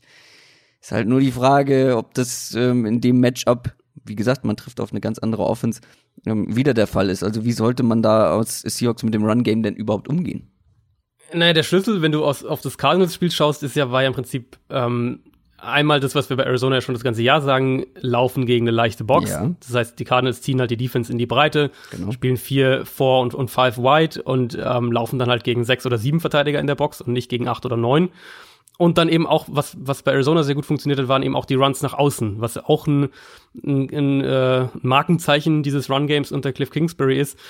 Was jetzt bei den Seahawks, also Seahawks läuft das Run-Game schon eher über die Mitte Ja. und eben also das Run-Block, also Arizonas Run-Blocking ist auch einfach besser. Also selbst wenn wir jetzt nur auf die Offensive Line schauen, sind die Cardinals im Run-Blocking dieses Jahr besser als die, als die Seahawks und deswegen, äh, wenn man es halt dann umdreht, muss Carson halt auch so viel Nachkontakt leisten, damit halt das Run-Game einigermaßen funktioniert. Weshalb ich auch wirklich skeptisch bin, dass ob die ob die jetzt ob die Seahawks in dem Spiel ein gutes Run Game aufziehen können, selbst wenn sie vielleicht mehr aus 11 Personnel laufen, ähm, sehe ich ja trotzdem, dass die Defensive Line der 49ers ein, ein krasses Mismatch gegenüber den ähm, gegenüber der der Offensive Line der der Seahawks ist und eben tatsächlich im Moment noch mehr als es gegen Arizona dann der Fall ist. Und wie gesagt, also was ich gerade noch sagen wollte, die 49ers Secondary, äh, die ist zwar gut und wir haben die auch viel gelobt und sie, sie, sie spielt auch gut, aber sie ist jetzt sicher nicht unschlagbar. Arizona hat denen ja auch in dem, in der Hinsicht einige Probleme bereiten können. Was man halt sagen muss, Richard Sherman, den schlägst du im Moment nicht und ist natürlich auch eine, eine super, äh, eine super Revenge-Game-Geschichte. Ähm, aber der spielt halt in der Zone-Coverage von den 49ers auch ausschließlich auf der linken Seite. Das heißt, den kannst du als Offense relativ leicht umgehen. Dann stellst du halt einen Receiver gegen ihn, den, äh, dein, dein Nummer 3 Receiver halt da gegen ihn Josh Gordon. und lässt dann Josh Gordon und lässt äh, auf der anderen Seite halt äh, ähm, äh, Lockett oder oder Metcalf oder wie auch immer ähm, laufen. Also das kannst du schon relativ einfach umgehen, wenn du es willst aus offensiver Sicht. Und dann sehe ich da schon auch die Möglichkeit für die Seahawks, diese Secondary anzugreifen. Apropos Secondary angreifen. Andere Seite. Die Seahawks Defense ist für mich so ein bisschen wie handwarme Butter, steht hier bei mir. Das ist kein Stück Butter, was jetzt schon komplett flüssig ist. Das ist aber auch kein Stück Butter, was kühlschrankhart ist. Da kann man gut durchkommen. Ja. Ähm, also diese Notiz habe ich mir aufgeschrieben während des letzten Spiels, dass man teilweise das Gefühl hatte, ah, die kommt nicht, die kann nicht richtig zupacken. Weder in der Luft noch am Boden. Ähm, weil natürlich ähm, ähm, für dieses Matchup ist natürlich auch wichtig der, der Seahawks Pass Rush. Ha. Ja, sie hatten zwei Sacks im letzten Spiel, aber, schöne Frage, was glaubst du, ähm, wie viele Quarterback Pressures sie gegen Tampa Bay hatten, die ja keine besonders äh, beeindruckende Offensive Line haben? Ich schätze mal, waren so um die 10 oder sowas. Also ähm, zur Orientierung, James Winston, also 47 Dropbacks, also nicht gerade wenig. Du bleibst bei 10? Ja. Das waren fünf. Boah. Bei 47 Dropbacks konnte man James. Winston fünfmal unter Druck setzen. Das ist nichts. Und wenn wir jetzt zu diesem Matchup kommen, ähm, ja, es hatten ja einige angezweifelt oder in Frage gestellt, wir auch so ein bisschen, wie die 49ers Offense aussieht, wenn das Rushing Game mal nicht so gut funktioniert. Aber ich finde, das Passing Game hat sehr gut ausgesehen letzte Woche. Also Garoppolo ähm, und vor allem auch mit Sanders direkt ohne Ja. Druck, vor allem Jimmy Garoppolo, war ja nahezu fehlerfrei. Aber extra nochmal nachgeguckt, eine Adjusted Completion, Completion Percentage, ähm, wenn er keinen Druck hatte, bei 92 Prozent, da kam fast jeder Ball an. Ähm, klar ist natürlich dann auch der Spielweise ein bisschen geschuldet, viele einfache Pässe auch mit dabei gewesen. Aber jetzt kommen auch noch ähm, wahrscheinlich die beiden Offensive Tackles zurück, mit Joe Staley und äh, Mhm. McGlinchey. Zumindest Staley klingt so. ja. Genau. Ähm, plus Kyle Juszczyk, der Full, äh, Fullback, auch sehr wichtig ja in dieser Offense, Ja. äh, kann zurückkommen.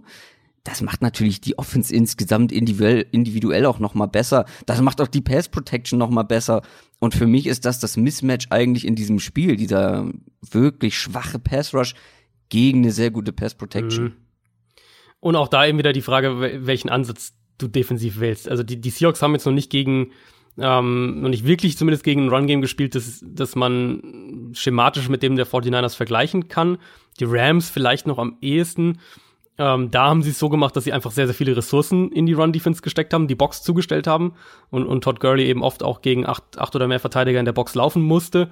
Ähm, jetzt kannst du so halt nicht einfach gegen die 49ers spielen, sonst passiert dir eben das, was Arizona letzte Woche passiert ist. Du stoppst dann vielleicht das Run-Game und das traue ich der Seahawks Front auch in ähnlicher Weise zu, wie es Arizona auch geschafft hat.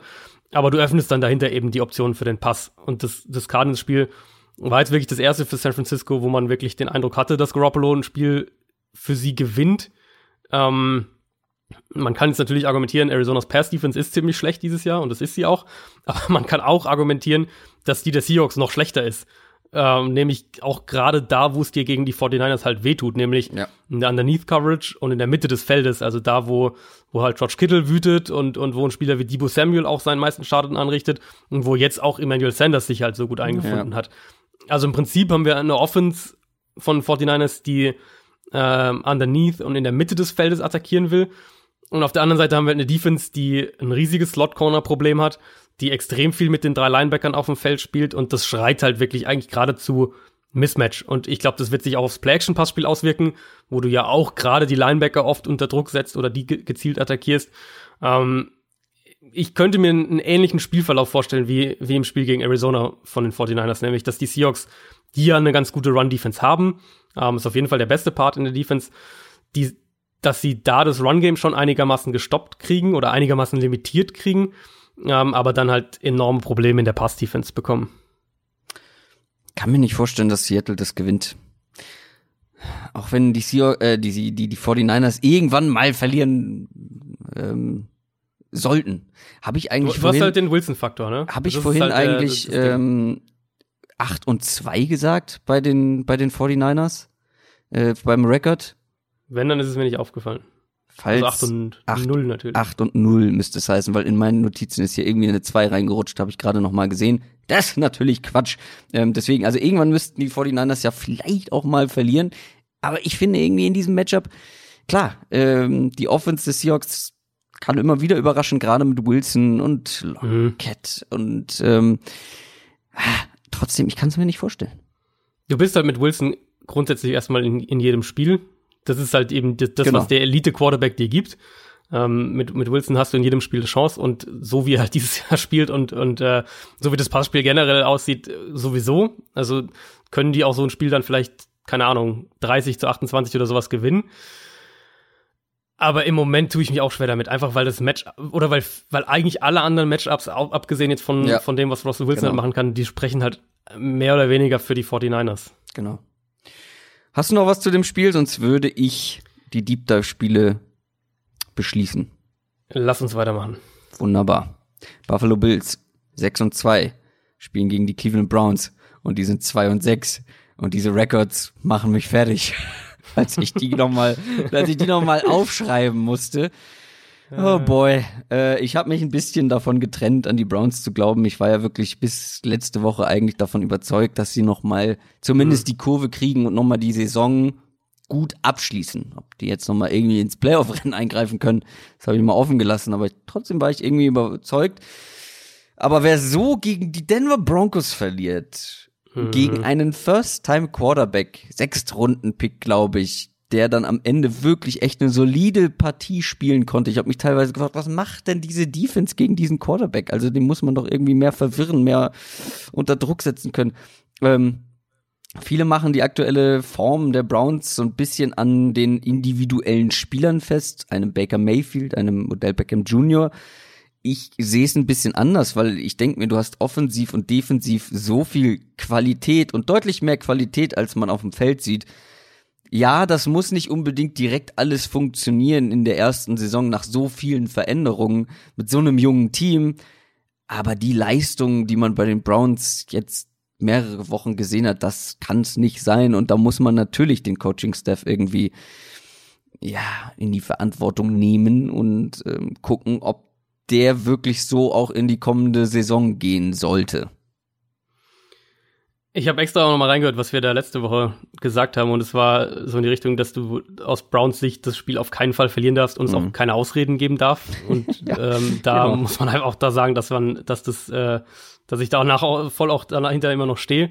Ähm, zumal sie halt das Spiel und das fand ich so eklatant in allen Bereichen irgendwie verloren ja, haben. Also genau. wir haben brutal schlechtes Tackling teilweise in der Defense, die Secondary, wie du hast gesagt, gegen Brandon Allen ähm, sah echt auch nicht gut aus der Pass Rush hat gegen diese wackelige Broncos O-Line viel zu wenig zustande gebracht. Und dann hatten sie offensiv eben wieder Probleme in der eigenen Offensive Line, deshalb auch diese Woche dann kein gutes Run Game. Die Browns sind unfassbar schlecht in der Red Zone. Ich habe mir das jetzt auch nochmal angeschaut, die, die Zahlen auf die ganze Saison betrachtet. Baker Mayfield, schlechteste Completion Percentage in der Red Zone von allen ähm, Starting Quarterbacks, äh, schlechteste Touchdown Pass Percentage von allen Starting mm. Quarterbacks. Weißt du, wie viel Pässe Odell Beckham dieses Jahr in der Red Zone gefangen hat? Hat er überhaupt schon Touchdown? ähm, Pässe in der Red Zone der Beckham Jr. Mhm, also alles zwischen 20, 20 Yard Line und Endzone. Boah, extrem wenig. Zwei? Ein. Oh. hat einen Ball gefangen und nicht nur das, er hat, er hat ähm, äh, vier Targets in der Red Zone bekommen bisher. Also da stimmt auch irgendwas anderes halt einfach nicht, äh, was, was, äh, was Mayfields Reads angeht oder dass er den Playdesign nicht vertraut oder dass er mit Beckham nicht auf einer Wellenlänge ist, was auch immer. Ähm, das war jetzt ja auch gegen Denver eben wieder ein Thema. Die, die haben ähm, in der Red Zone, ich glaube, vier oder fünfmal waren sie in der Red Zone, haben auch da viel zu wenig rausgeholt. Dann haben sie die beiden Fourth Downs ausgespielt. Einmal war dieser Mayfield Run, der nicht geklappt hat. Dann das andere auch da wieder eine Incompletion zu Jarvis Landry, wo Beckham wahrscheinlich fürs First Down offen gewesen wäre. Mayfield generell wieder ein paar ungenaue Würfe, den Ball ein paar Mal zu lang gehalten, also eben die Sachen, die wir, die wir von ihm inzwischen dieses Jahr leider echt gewohnt sind. Also das Thema bei den Browns ist für mich nicht, dass sie den Ball nicht bewegen könnten.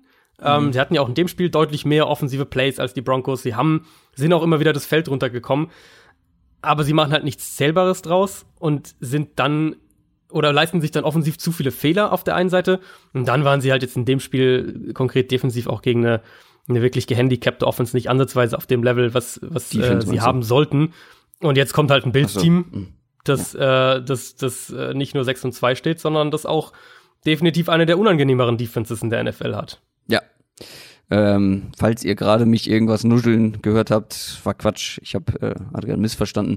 Ähm, du hast die Bills angesprochen, ist ja generell eine der positiveren Überraschungen der Saison und gerade auch die auch die Defense. Ich muss jetzt aber so ein bisschen den Spielverderber mimen. Äh, man hat jetzt sechs Siege bei den Bills, das ist schön, aber diese sechs Siege hat man geholt gegen Jets, Giants, Bengals, Titans, Dolphins, Redskins. Also das ist mal ein leichtes Programm. Da sind nur die Bengals so ungefähr ja auch eher ja im unteren Mittelfeld anzuordnen äh, und der Rest ist ja wirklich, das sind ja alles Teams, die aktuell ähm, gut die Giants ein bisschen ausgeklammert, aber ja viele Teams mit dabei, die um den First Pick overall mitspielen. Ähm, die Browns kommen jetzt aus vier Niederlagen, aber die hatte man auch ehrlich gesagt gegen deutlich stärkere Gegner, insgesamt einen schwereren Schedule jetzt mal vom Broncos-Spiel abgesehen, ich gebe es ja zu. Ähm, das ist auch der Grund, warum mich dieses Spiel ja so ernüchtert hat. Ne? Also ähm, ja. das passt da einfach nicht rein, weil die Niederlagen davor waren wirklich gegen gute Teams.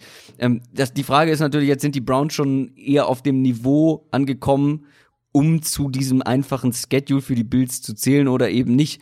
Ich finde ja nein, bin mir aber auch nicht so sicher. Ähm, und dieses Spiel ist dann wirklich auch ja quasi ich meine, die Browns-Saison ist wahrscheinlich erstmal gelaufen. Da kann man nur noch irgendwie das Beste mhm. draus machen. Aber trotzdem ist es nochmal ein Gradmesser. Ähm, weil jetzt trifft die Bills, das Bills-Team insgesamt auf eine Mannschaft, die ich noch nicht eben in diese Region mit einbeziehen würde. Aber wenn, wenn die Bills hier was holen, dann schon wahrscheinlich. Ja, der Bills Schedule ist auch ähm, in der zweiten Saisonhälfte relativ gut. die spielen noch gegen Miami, Denver, ähm, Pittsburgh, die Jets nochmal. Also da, ich, die Bills werden wahrscheinlich elf Spiele oder sowas dieses Jahr gewinnen. Wahnsinn. Und trotzdem werde ich sie als, als, als Playoff-Team, also werde ich ihnen als Playoff-Team ehrlicherweise wahrscheinlich nichts, nichts zutrauen. Vor allem, ähm, weil ähm, sie dann Spiel gegen die guten Teams auch natürlich direkt genau. verloren haben dann. Also das, das sind ja genau, auch die zwei Niederlagen. Genau, und, und wahrscheinlich, also ich könnte mir vorstellen, dass ich das dann dass sich das dann auch so fortsetzt mit, äh, die haben noch Dallas, Baltimore und dann auch nochmal die Patriots. Also wenn sie davon eins gewinnen, dann sieht man sie vielleicht auch in einem anderen Licht. Für das Spiel äh, konkret, ähm, ich glaube schon, dass die Bills Defense den, der Browns Offense ziemliche Probleme bereiten kann. Ähm, ich vermute, wir werden Joe Davis White häufiger dann gegen Odell Beckham sehen. Äh, vielleicht dann einen Kevin Johnson im Slot gegen Jarvis Landry.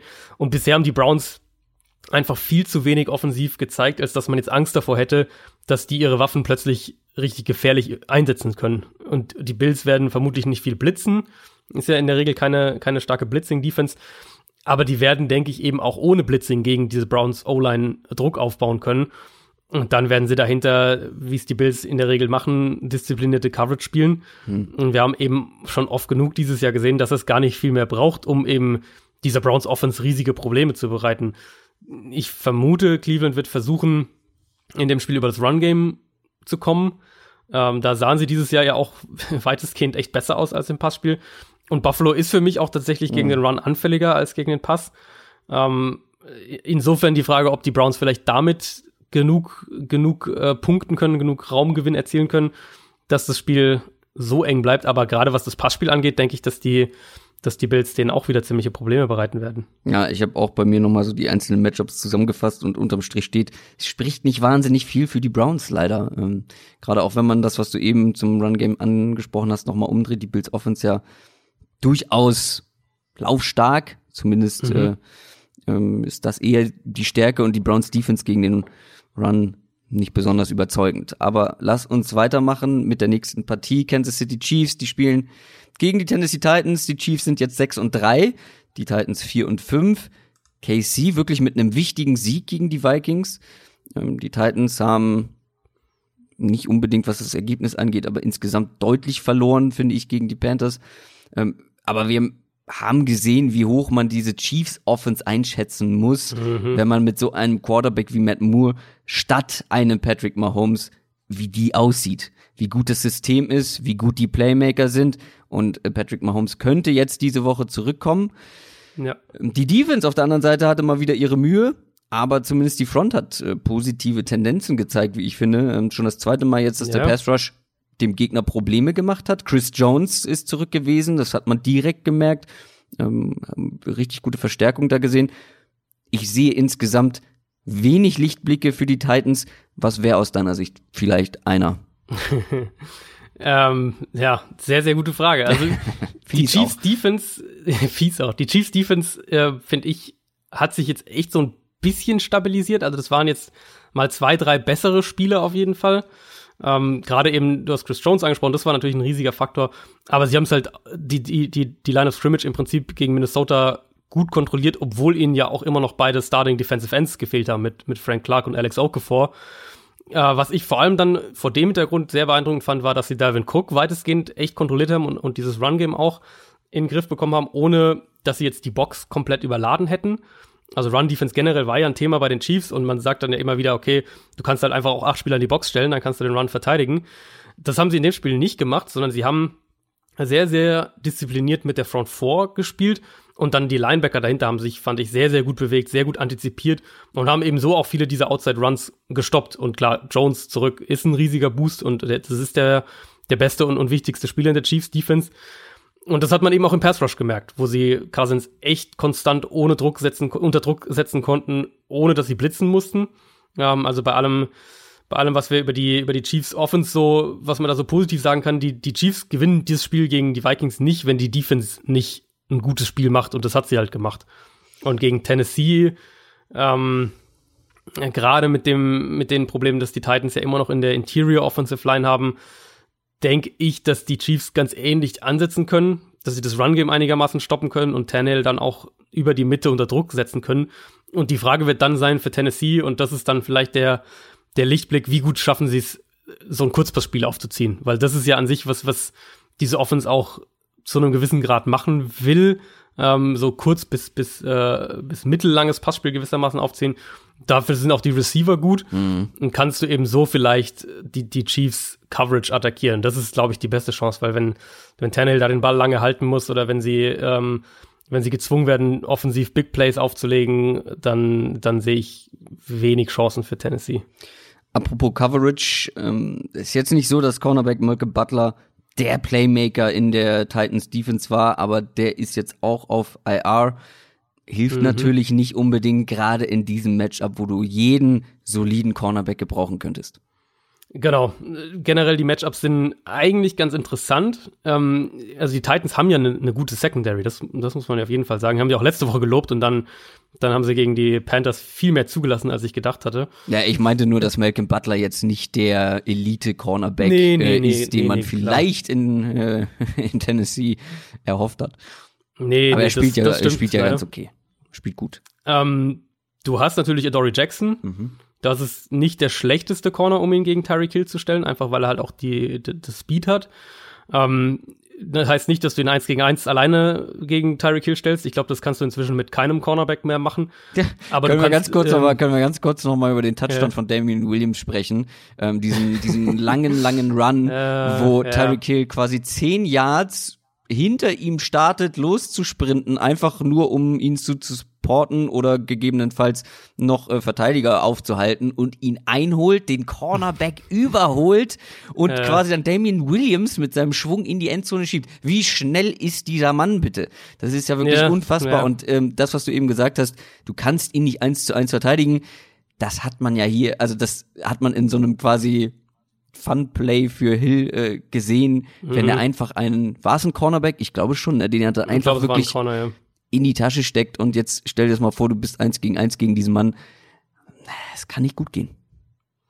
Genau, und deswegen, also du musst halt, du musst halt einmal einen, einen Speed Corner haben, aber dem musst du halt trotzdem noch Hilfe geben. Ja, genau. Gewissermaßen. Und da haben die Titans an sich gut, ganz gute Voraussetzungen, eben mit, wie gesagt, Dory Jackson. Ähm, sie haben die Safeties. Du kannst vermutlich auch hier und da mal zum Beispiel einen Logan Ryan gegen, ähm, gegen Travis Kelsey stellen, wenn du das machen willst. Sie haben auch ansonsten gute Safeties, athletische Linebacker, um, um Kelsey Probleme zu bereiten. Also die Titans haben zumindest in der Coverage die Matchups, glaube ich, die ähm, oder mit die besten Matchups gegen die Chiefs, die irgendeine Defense in der mhm. NFL hat aktuell.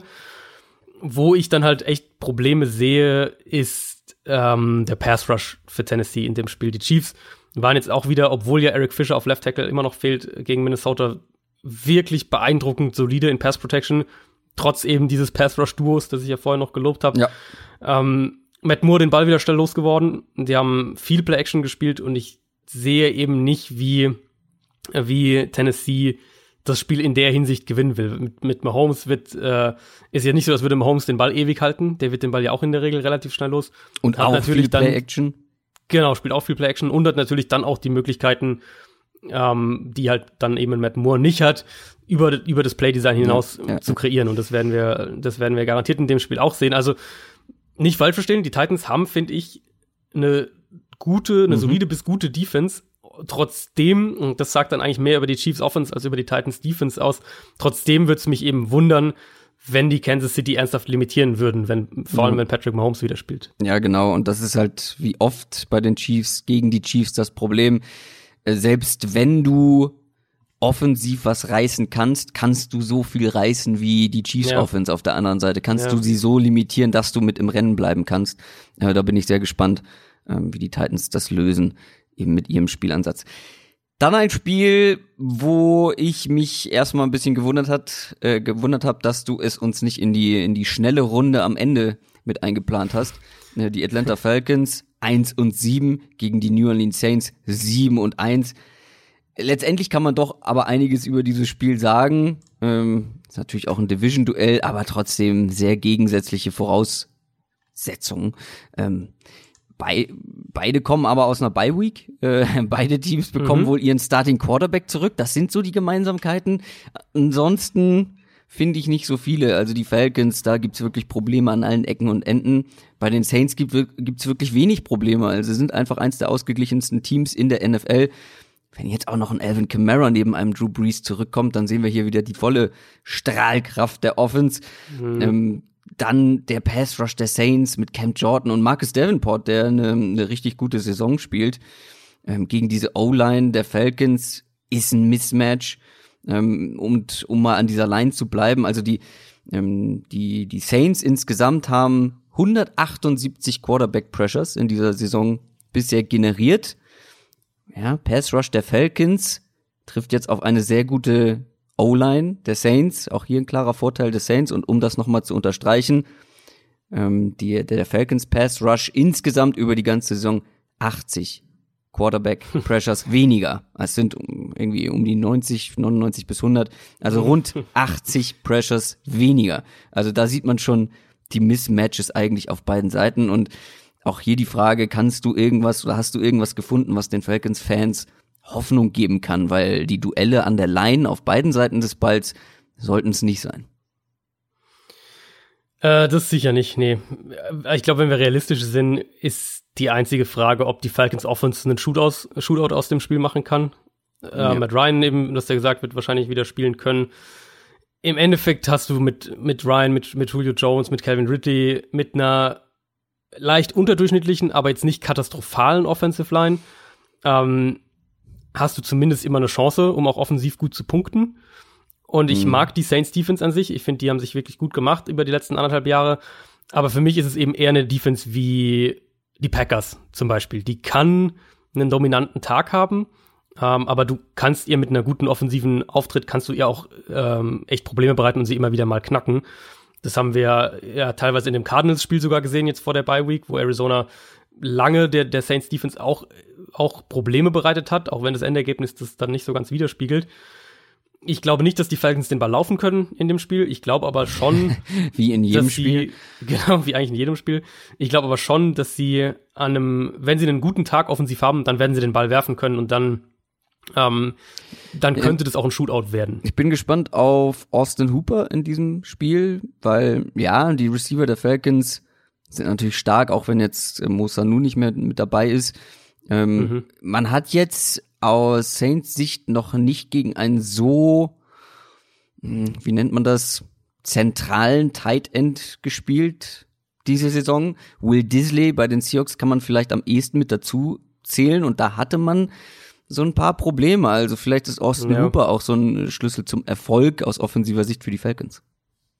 Das könnte ich mir vorstellen und an, ansonsten eben auch, also die ähm, ich meine, Latimore spielt jetzt wieder eine deutlich bessere Saison, aber wenn du mich jetzt fragst, ob ich jetzt eher auf, auf Julio Jones oder auf Latimore setze in dem Duell, Julio. würde ich jetzt zum Beispiel wahrscheinlich eher, ja. genau, auf Julio Jones setzen und dementsprechend werden die Falcons da schon ihre auch Matchups gewinnen können und dann ist halt, dann ist es halt eben die Frage, ob du, ähnlich wie jetzt bei dem, was wir gerade gegen die Chiefs gesagt haben, ob du konstant genug punkten kannst. Mit Breeze zurück, der äh, war jetzt auch vor der Bye hat ja auch schon gespielt gegen Arizona. Werden die, wissen wir, dass die Saints punkten werden? Das ist eine sehr, sehr gute Offensive Line. Die, die Falcons Secondary ist, äh, ist eine der schlechtesten der Liga, obwohl sie vom individuellen Potenzial her eigentlich ja. nicht ansatzweise so schlecht sein sollte. Ja. Und dann ist so ein bisschen die Frage, ähm, klar, Michael Thomas spielt eine unglaublich gute Saison, gehört für mich auch in das, in das Rennen für den für den Offensive Player of the Year, ähm, zumindest mal in die, in die Konversation. Die Saints müssen es jetzt noch besser schaffen, endlich wirklich eine Option im Passspiel daneben zu etablieren. Mhm. Also ob das jetzt Jared Cook ist oder Traquan Smith oder wer auch immer. Die Erkenntnis jetzt bisher ist natürlich, dass es, dass Atlanta ein sehr, sehr guter Gegner ist, um in der Richtung mal was aufzubauen oder ja. was auszuprobieren. Ähm, klar, Secondary eben Riesenthema. Ich glaube auch der, der, der Pass Rush der Falcons wird überhaupt kein Land sehen gegen diese Saints Line. Vielleicht Desmond Trufant zurück. Das wird ihnen zumindest ein bisschen Stabilität in der Secondary geben. Aber die, die Frage, die über dem Spiel für Atlanta natürlich, oder eigentlich jetzt über jedem Spiel für Atlanta steht, ist das das Spiel, das am Ende dann Dan Quinn mhm. ähm, den Job kostet. Die hatten jetzt ja eben die Bye Week und haben da auch nochmal an allen möglichen merkwürdigen Schrauben ja, gedreht. habe ich auch Kicker gelesen. und Panther ausgetauscht nee, und haben, in der, in haben alle möglichen Position Coaches genau, ja. genau rumgeschoben. Also der der Wide Receiver Coach geht jetzt wieder in die Defense und übernimmt die Secondary. Der Running Back Coach übernimmt die Wide Receiver. Der der Co-Special Team Coach wird Running Backs Coach und also ja, gelesen. sehr sehr viel Aktionismus äh, genau. Um, ähm, und Arthur Blank, der der Teambesitzer, hatte ja auch vor der Bye Week zum ersten Mal gesagt, dass er jetzt auch irgendwie alles auf den Prüfstand stellt, nachdem er davor sich ja eigentlich nach jedem Spiel hinter Dan Quinn gestellt hatte. Also Dan Quinn steht jetzt, ist wirklich so auf den letzten, äh, auf den letzten Ästen in Atlanta und, und äh, wenn die nicht wirklich eine unglaubliche zweite Saisonhälfte ja. spielen, dann wird er auch weg sein. Und umgekehrt natürlich kann man auch dann sagen, lass die jetzt hier 40 zu 10 untergehen, ist er dann vielleicht nach dem Spiel weg. Die Saints äh, haben die nächsten vier Spiele in der eigenen Division und davon zweimal auch die Falcons. Jetzt und Echt, die haben vier Division-Spiele hintereinander. Ich bin der Meinung, ja. Ich glaube, es ist mir gestern. Ähm, ich check es nochmal. Wenn du so reagierst, dann check ich lieber nochmal nach. aber ich. Auf jeden Fall, also ich habe mir den Schedule nicht angeschaut jetzt, aber das ist auf jeden Fall, wäre auf jeden Fall ungewöhnlich. Ähm, also, Division-Spiele. Woche 10 Atlanta Falcons, Buccaneers, Panthers, Falcons. Boah. Ja. Ja gut, da können sie, da können sie auch die Division halt gleich einschieben. Eben, genau das wäre mein nächster Punkt gewesen, wenn du, äh, also du kannst locker die Division jetzt in den nächsten vier Wochen entscheiden, ja. gerade im Spiel gegen die Panthers, ähm, die noch so ein bisschen in Reichweite sind. Mhm. Wenn du das gewinnst, dann ist die, ist die Nummer durch. Also ganz wichtige Wochen jetzt für die Saints. Äh, apropos Panthers, die spielen auswärts gegen die Green Bay Packers. Die Packers sind 7 und 2, die Panthers sind 5 und 3. Das ist ein ist ein richtig schönes Spiel. Du hättest es auch gerne mhm. als Deep Dive Spiel genommen. Ich habe da mein Veto eingelegt, ähm, um mal hier äh, von hinter den Kulissen zu erzählen. Ähm, ja, dieses Veto war, wenn die, wenn die Cowboys gegen die Giants verkacken, dann machen wir Panthers Packers und wenn sie es nicht verkacken, nehmen wir die Cowboys. Wirklich auch mit der Wortwahl, gebe ich zu. ist tatsächlich. Ähm, aber auch ein Argument äh, für mich gewesen ist, vor allem im Nachhinein, weil ich es erst danach gesehen habe, nächste Woche spielen die Packers gegen die 49ers und da kommen wir nicht wirklich drum rum mhm. und äh, dann hätten wir sehr auf die Packers ähm, die ja wiederum hoch gelobt wurden, unter anderem von uns. Mhm. Ähm, und haben dann sehr überraschend gegen die Chargers verloren. Auch ziemlich unerklärlich insgesamt. Ich mache mir trotzdem relativ wenig Sorgen, ähm, außer bei zwei Dingen bei den Packers.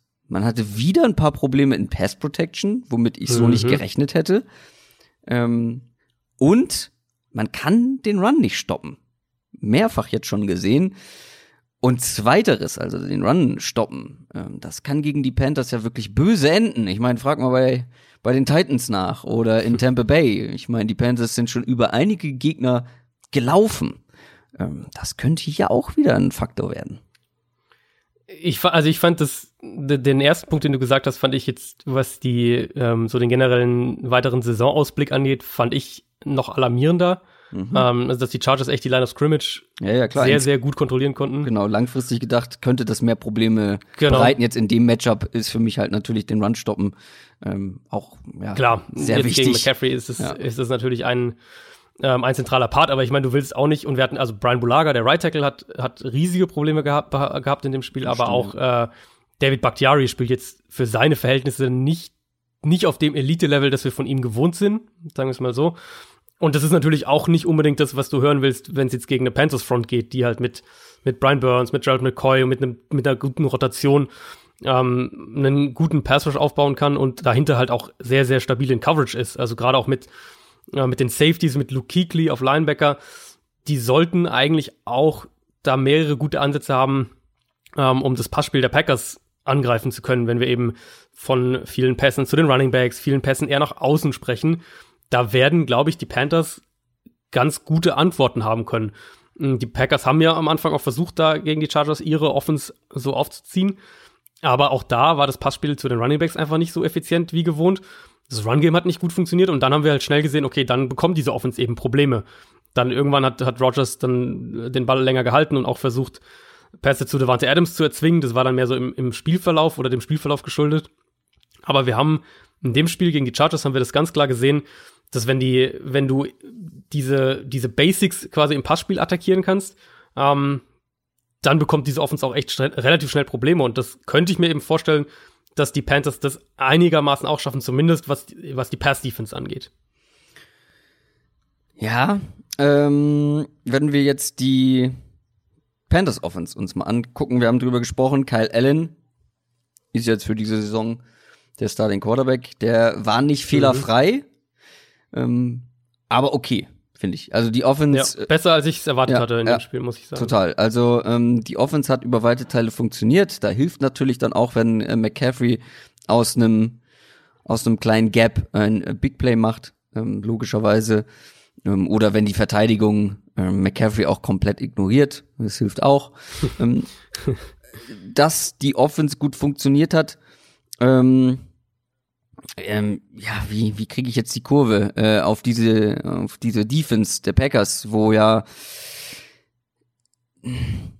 müssen wir eigentlich über müssen wir eigentlich über dieses Matchup noch weiter sprechen? Ich wollte Kyle Allen jetzt noch mal äh, mit reinbeziehen in die in die Konversation, ähm, weil wie du schon gesagt hast, hat überrascht.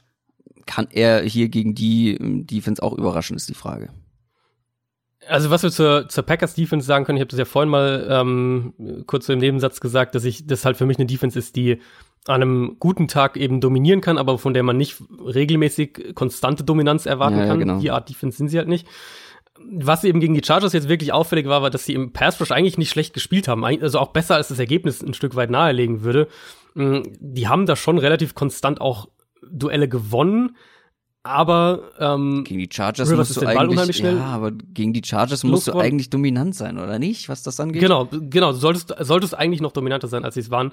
Ähm, Rivers ist halt den Ball unheimlich schnell losgeworden und wenn er unter Druck stand, hat er extrem gut gespielt. Und wir wissen aber halt bei Kyle Ja. Allen, dass er weder den Ball schnell los wird, noch dass er gegen Pressure gut spielt. Und ich vermute, dass die Packers mit verschiedenen Pressure-Designs auch gerade die Mitte der Panthers-Line attackieren und ähm, gar nicht unbedingt mit so viel Blitzing. Das würde ich jetzt in dem Fall eher seltener machen, weil man sich halt sonst gegebenenfalls auch für dieses Kurzpassspiel und, und Yards nach dem Catch öffnet, was die Panthers ja auch primär spielen wollen im, im Passspiel.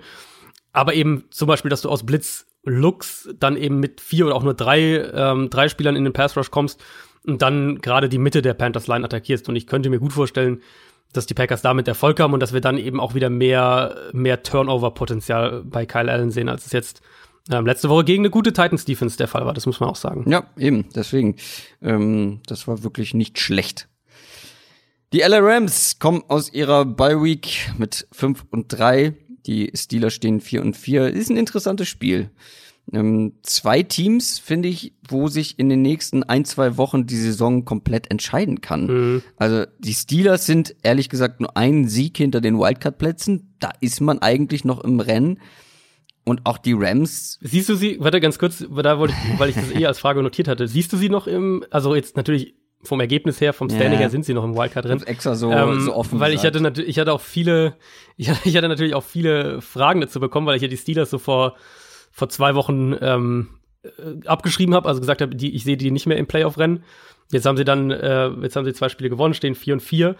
Aber obwohl sie vom, wie gesagt, vom Standing her natürlich noch Ja. mittendrin sind, ich sehe sie halt einfach nicht als ein Wildcard-Team, weil ich halt dieser Offense nicht Ich vertraue. wollte hier ein bisschen Spannung aufbauen. Ich wollte das extra so offen sagen, dass man ja nur, nur ein Sieg dahinter ist. Ähm, ich bin mir unsicher, Aber- weil Okay. ähm, zumindest eine Seite des Balls überzeugt mich ähm, nach wie vor. Das ist die Mhm. Defense. Ähm, ich habe es ja vor ein paar Wochen schon mal gesagt, dass sie mir sehr gut gefällt, dass ich glaube, dass da sogar noch mehr Potenzial drin steckt und so langsam finde ich sieht man es in Teilen auch mehr. Voll. Beste, beste D-Line für mich neben den 49ers dieses Ja, Jahr. und äh, Pro Football Focus ähm, gradet sie aktuell als zweitbeste Defense der Liga. Das ist mir vielleicht ein bisschen hoch, gefällt mir aber grundsätzlich ganz gut. Ich bin sehr gespannt, wie diese Front gegen die ja doch anfällige Rams Mhm.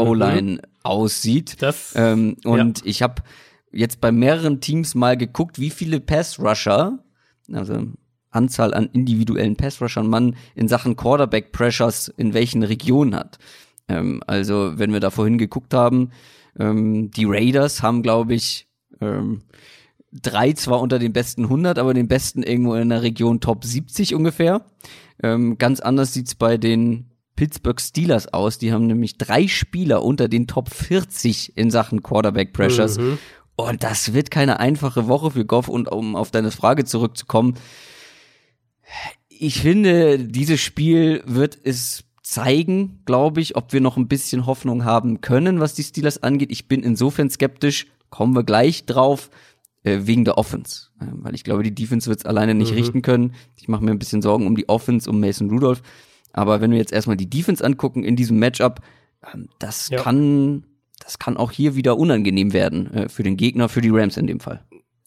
Ich gehe fest davon aus tatsächlich, dass das sehr, sehr unangenehm werden wird. Also ich habe jetzt gerade gesagt, für mich eine der besten Defensive Lines bei den Steelers. In dem Fall sprechen wir von der Front Five, würde ich am ehesten sagen. Ähm, das große Problem der Rams ist und bleibt einfach die Offensive Line. Das haben wir ja jetzt sogar vor der Bye Week gegen die Bengals gesehen. Und wenn du gegen die Bengals Probleme in, in Pass Protection hast, dann hast du wahrscheinlich gegen so ziemlich jedes Team Probleme in Pass Protection. Und es ist eigentlich relativ konstant das gleiche Bild. Du hast halt Andrew Whitworth auf Left Tackle, der solide bis gut spielt. Und der Rest ist mehr oder weniger ein riesiges Problem. Und das jetzt eben gegen TJ Watt, gegen Cam Hayward, gegen Bud Dupree, der ja auch mhm. plötzlich eine, eine, gute Saison spielt, gegen Javon Hargrave. Die Steelers, die werden dieses Jahr auch guten Offensive Lines Probleme bereiten können. Das haben wir jetzt gerade gegen die Colts sehr, sehr eindrucksvoll gesehen. Und die Rams haben halt nicht nur keine gute, sondern die haben eine, eine der schlechtesten Offensive Lines, gerade in Pass Protection in der NFL dieses Jahr. Und hier können, glaube ich, die Steelers auf jeden Fall ähm, Schaden anrichten. Und wir haben das oft genug gesagt und oft genug gesehen, wenn du Jared Goff konstant unter Druck setzen kannst, dann bekommt die Rams Offense auch Probleme. Und deswegen ist es irgendwie so ein bisschen, ich bin echt extrem zwiegespalten, weil ich traue halt der Steelers Offense überhaupt nicht. Mhm. Und ich glaube auch, dass die Offense die, den in, in keinem Spiel sonderlich viel geben wird. Aber wenn ich jetzt auf das Matchup schaue, ist es halt für die Rams eigentlich wirklich so das Worst-Case-Matchup, dass du halt wirklich eine dominante Defensive Line hast, ähm, mit einer Secondary dahinter, die die Turnover produziert. Und wir halt alle wissen, welche Probleme Jared Goff in solchen Situationen bekommt. Wir haben es ja auch schon gesehen, als die Rams dieses Jahr beispielsweise gegen die 49ers gespielt haben. Ich finde, darauf wollte ich eigentlich hinaus, dass dieses Spiel ähm, ja so ein bisschen vorentscheidend, wie gesagt, für beide Teams sein kann, aber auch ein bisschen für die Steelers. Der, ich habe jetzt gerade mal auf den Schedule geguckt, da wird man noch ein paar Siege holen, da bin ich mir sicher, auch wenn ja, die Offense ja. ähm, nicht zuverlässig ist, aber man spielt gegen die Browns, wo man durchaus im Moment gewinnen kann, gegen die Bengals, gegen mhm. nochmal gegen die Browns direkt ähm, eine Woche später, ähm, Cardinals, Jets, da wird man noch ein paar ja. Siege holen können und also die können die können neun Spiele gewinnen dieses Jahr ja. dann kommen sie vielleicht in die Playoffs. Also äh, ich will ja überhaupt nicht für mich beanspruchen, dass ich, äh, dass ich das der, der, der Weisheit letzter Schluss da bin. Ähm, aber ich tue mich halt mit dieser Offense wahnsinnig Genau, schwer. lass uns noch kurz äh, auf die Seite des Balls gucken. Die Offense, Mason Rudolph, da sehe ich auch viele Fragezeichen. Auch er einer, der gegen Pressure echt wild wird. Ähm, hat zum Glück eine ganz gute O-Line ähm, und gute Playmaker mhm. um sich herum. Das kann natürlich ja, für so einen Quarterback oder ist für so einen Quarterback sehr, sehr wichtig.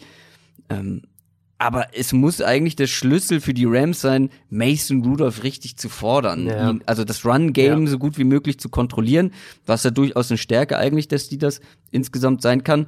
Ähm, und zu sagen, hier kommt, schlagt uns mit Mason Rudolph und dann sehen wir weiter. So, das müsst ihr erstmal schaffen. Ähm, weil er ja. ist momentan der Schwachpunkt in dieser Offense.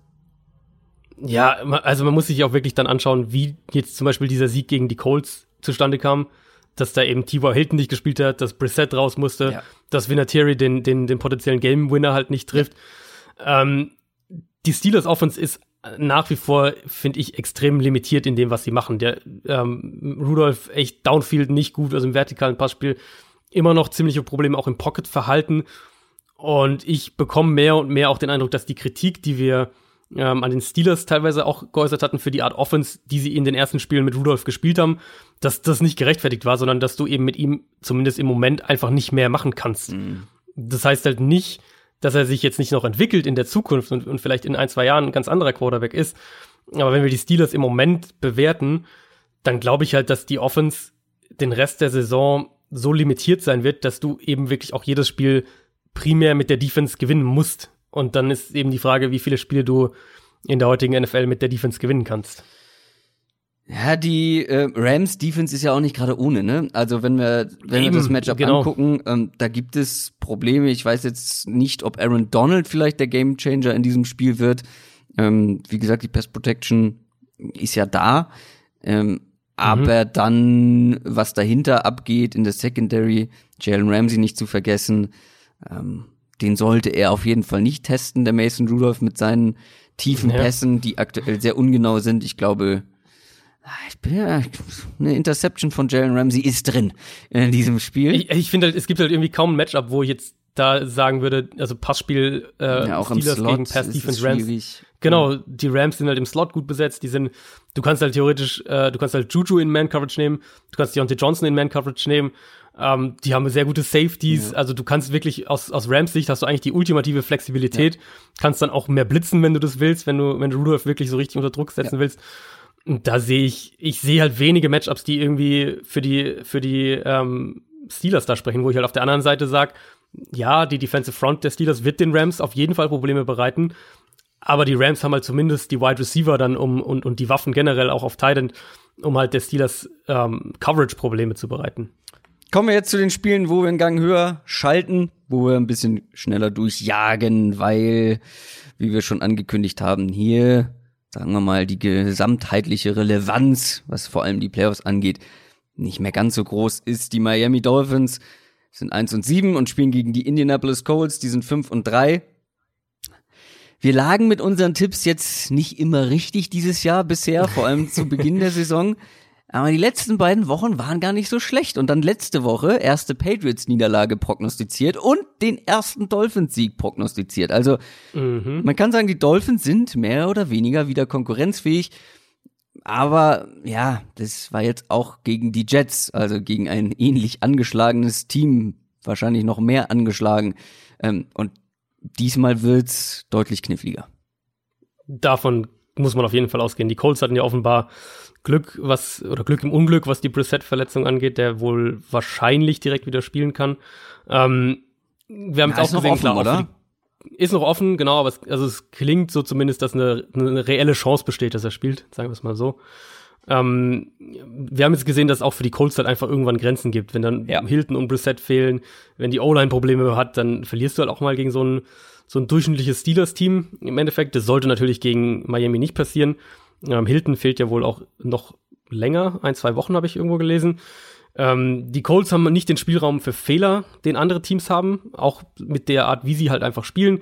Auch Preset ist jetzt für mich halt, also er ist halt irgendwo so ein durchschnittlicher Starting Quarterback, aber jetzt auch nicht darüber hinaus. Ähm, klar, gegen Miami hast du, hast du mehr Spielraum für Fehler als, äh, als gegen andere Teams, aber ich finde auch, dass man bei den Dolphins echt mal ein, zwei positive Worte irgendwie sagen muss, nämlich was die, was die generelle Entwicklung dieses Teams in den letzten Wochen angeht.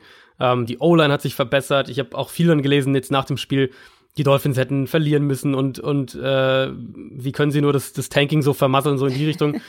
Und klar, im Ideal, Idealfall ist irgendwie so, du spielst, du spielst sehr gut, aber verlierst halt trotzdem irgendwie knapp und, äh, und, und bist dann im Endeffekt hast dann den Nummer 1 Pick. Aber Punkt 1, es hat natürlich einen Wert, wenn du deinen Wunsch-Quarterback einfach mit dem ersten Pick irgendwie auswählen kannst. Aber Rebuild heißt ja mehr als das. Und Miami ja.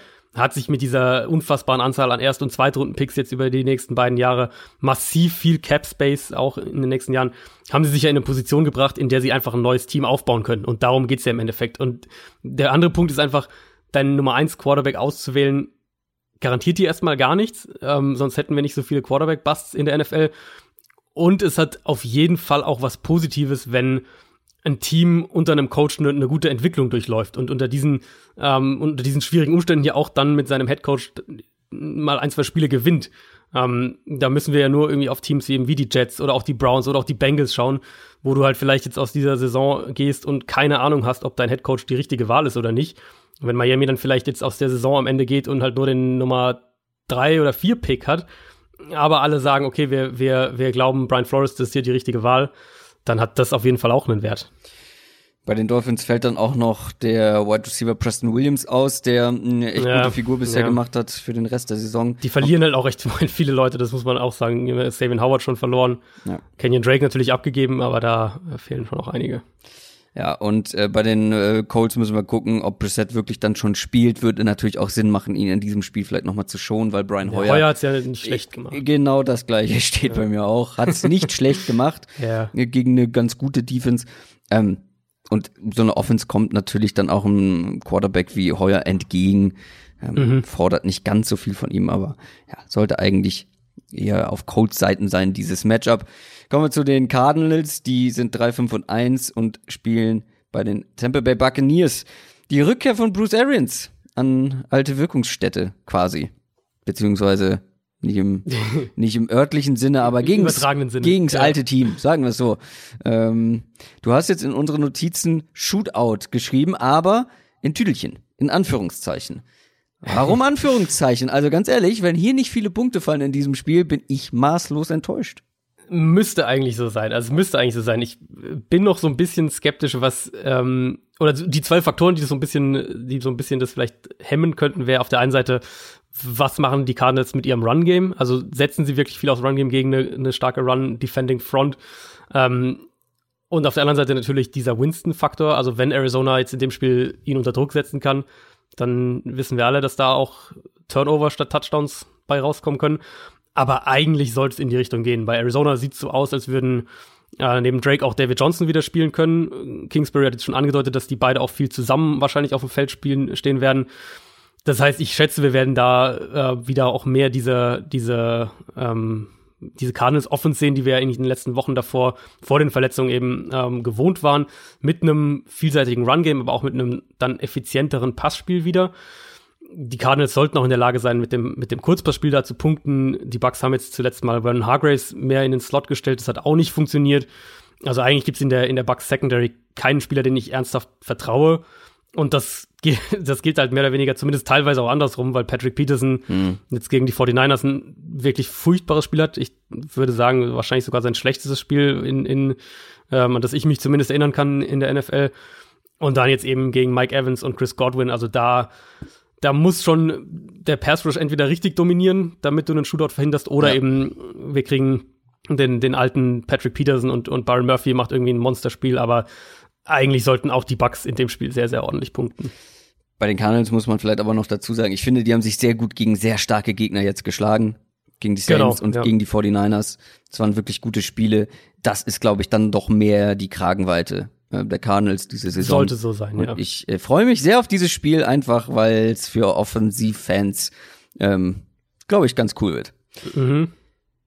Anders sieht es im nächsten Duell aus. die Detroit Lions 3, 4 und 1 gegen die Chicago Bears 3 und 5 ist ein Division-Duell. Ja, äh, bevor jetzt, ähm, bevor ich jetzt irgendwie was um die Ohren bekomme, die Lions Offense gefällt mir auch. Äh, über große oder über weite Teile äh, überzeugt auch in weiten Teilen. Matthew Stafford spielt auch eine richtig gute Saison. Mhm. Ähm, du hast jetzt bei uns geschrieben, ähm, geht dir so ein bisschen zu sehr unter, dass er so gut spielt. Ähm, ja. War jetzt gar nicht so mein Eindruck. Ich hatte immer das Gefühl, es wird auch honoriert. Vielleicht äh, habe ich dazu sehr auch die Downside Talk Brille auf, weil wir das ja schon seit Wochen eigentlich sagen, dass er wirklich vor allem was dieses vertikale Passing Game angeht, ähm, wirklich überzeugt jetzt gegen diese Defense, die ja nicht die Dominanz hat, wie man es vielleicht mhm. vermuten konnte zum Start der Saison, aber ja nicht ohne ist. Nicht ohne ist, aber wir haben schon definitiv diesen, diesen, diesen Rückschritt, diese Regression haben wir auf jeden Fall gesehen. Ähm, da, die sind generell anfälliger geworden. Der Pass Rush ist nicht mehr so dominant. Die Secondary, die ja letztes Jahr auch echt ein Aushängeschild war in der Defense, die ähm, ist deutlich anfälliger geworden.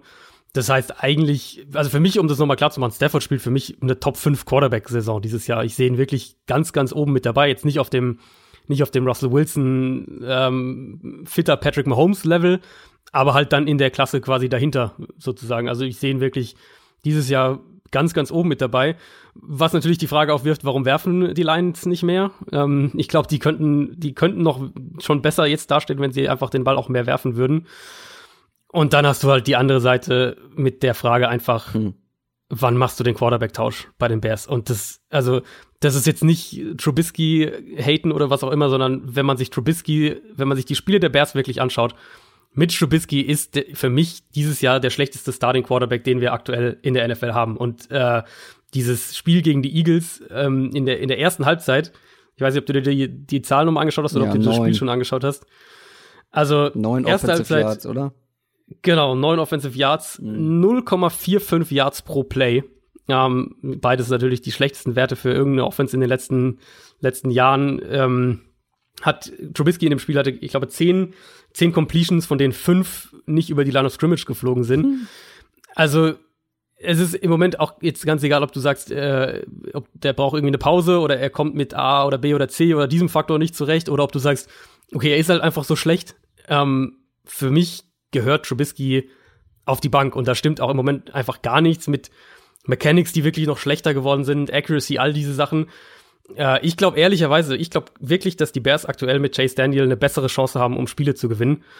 Und ja, gut, Nagy's Playcalling kann man dann auf jeden Fall auch kritisieren. Zum Teil ist es sicher auch Trubisky geschuldet, zum Teil wirkt er auch ein bisschen stur in dem, was er machen will, aber ähm, also ich sehe nicht, ich sehe nicht, wie du wenn jetzt das nächste schlechte Spiel gegen eine, gegen eine Lions-Defense äh, folgt, die vielleicht nicht, nicht sonderlich gut, aber jetzt auch nicht sonderlich schlecht ist, irgendwo so im Mittelmaß, ich sehe halt einfach nicht, wo jetzt noch der Sinn ist, aktuell bei Trubisky zu bleiben. Ja, aber in der zweiten Halbzeit ist man noch richtig gut zurückgekommen.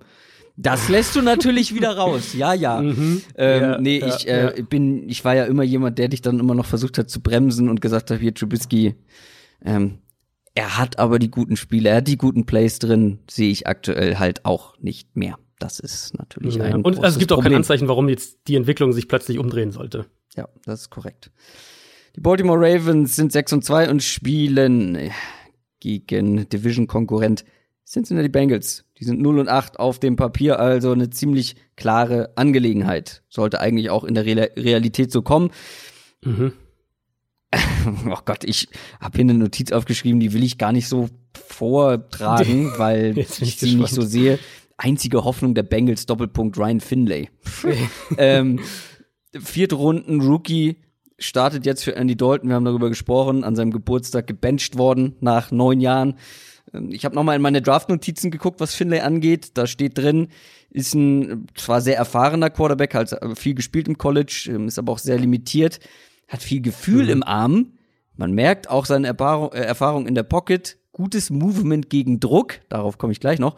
Ähm, allerdings ein sehr schwacher Arm, kein großer Athlet, ähm, da kommen die Bälle, die lange unterwegs sind, oder beziehungsweise lange Bälle sind ewig unterwegs, weil er so viel Luft drunter geben ja, muss. Ja. Kurze Bälle mit wenig Zip, also mit wenig Speed. Ähm, mhm. Aber dieses gute Movement gegen Druck, das wird er brauchen, egal gegen welchen Gegner bei seiner O-Line, die er zur Verfügung hat. Ja, wir hatten es ja auch schon letzte Woche eigentlich fast alles gesagt, was, glaube ich, zu Finlay im Moment gesagt werden muss. Es macht Sinn aus Bengals Sicht irgendwo da jetzt nochmal einen, einfach zu schauen, was, was er, was Finlay so kann und, und ihm auch diese Praxis jetzt mal zu geben, diese, diese Matchpraxis wirklich. Ja.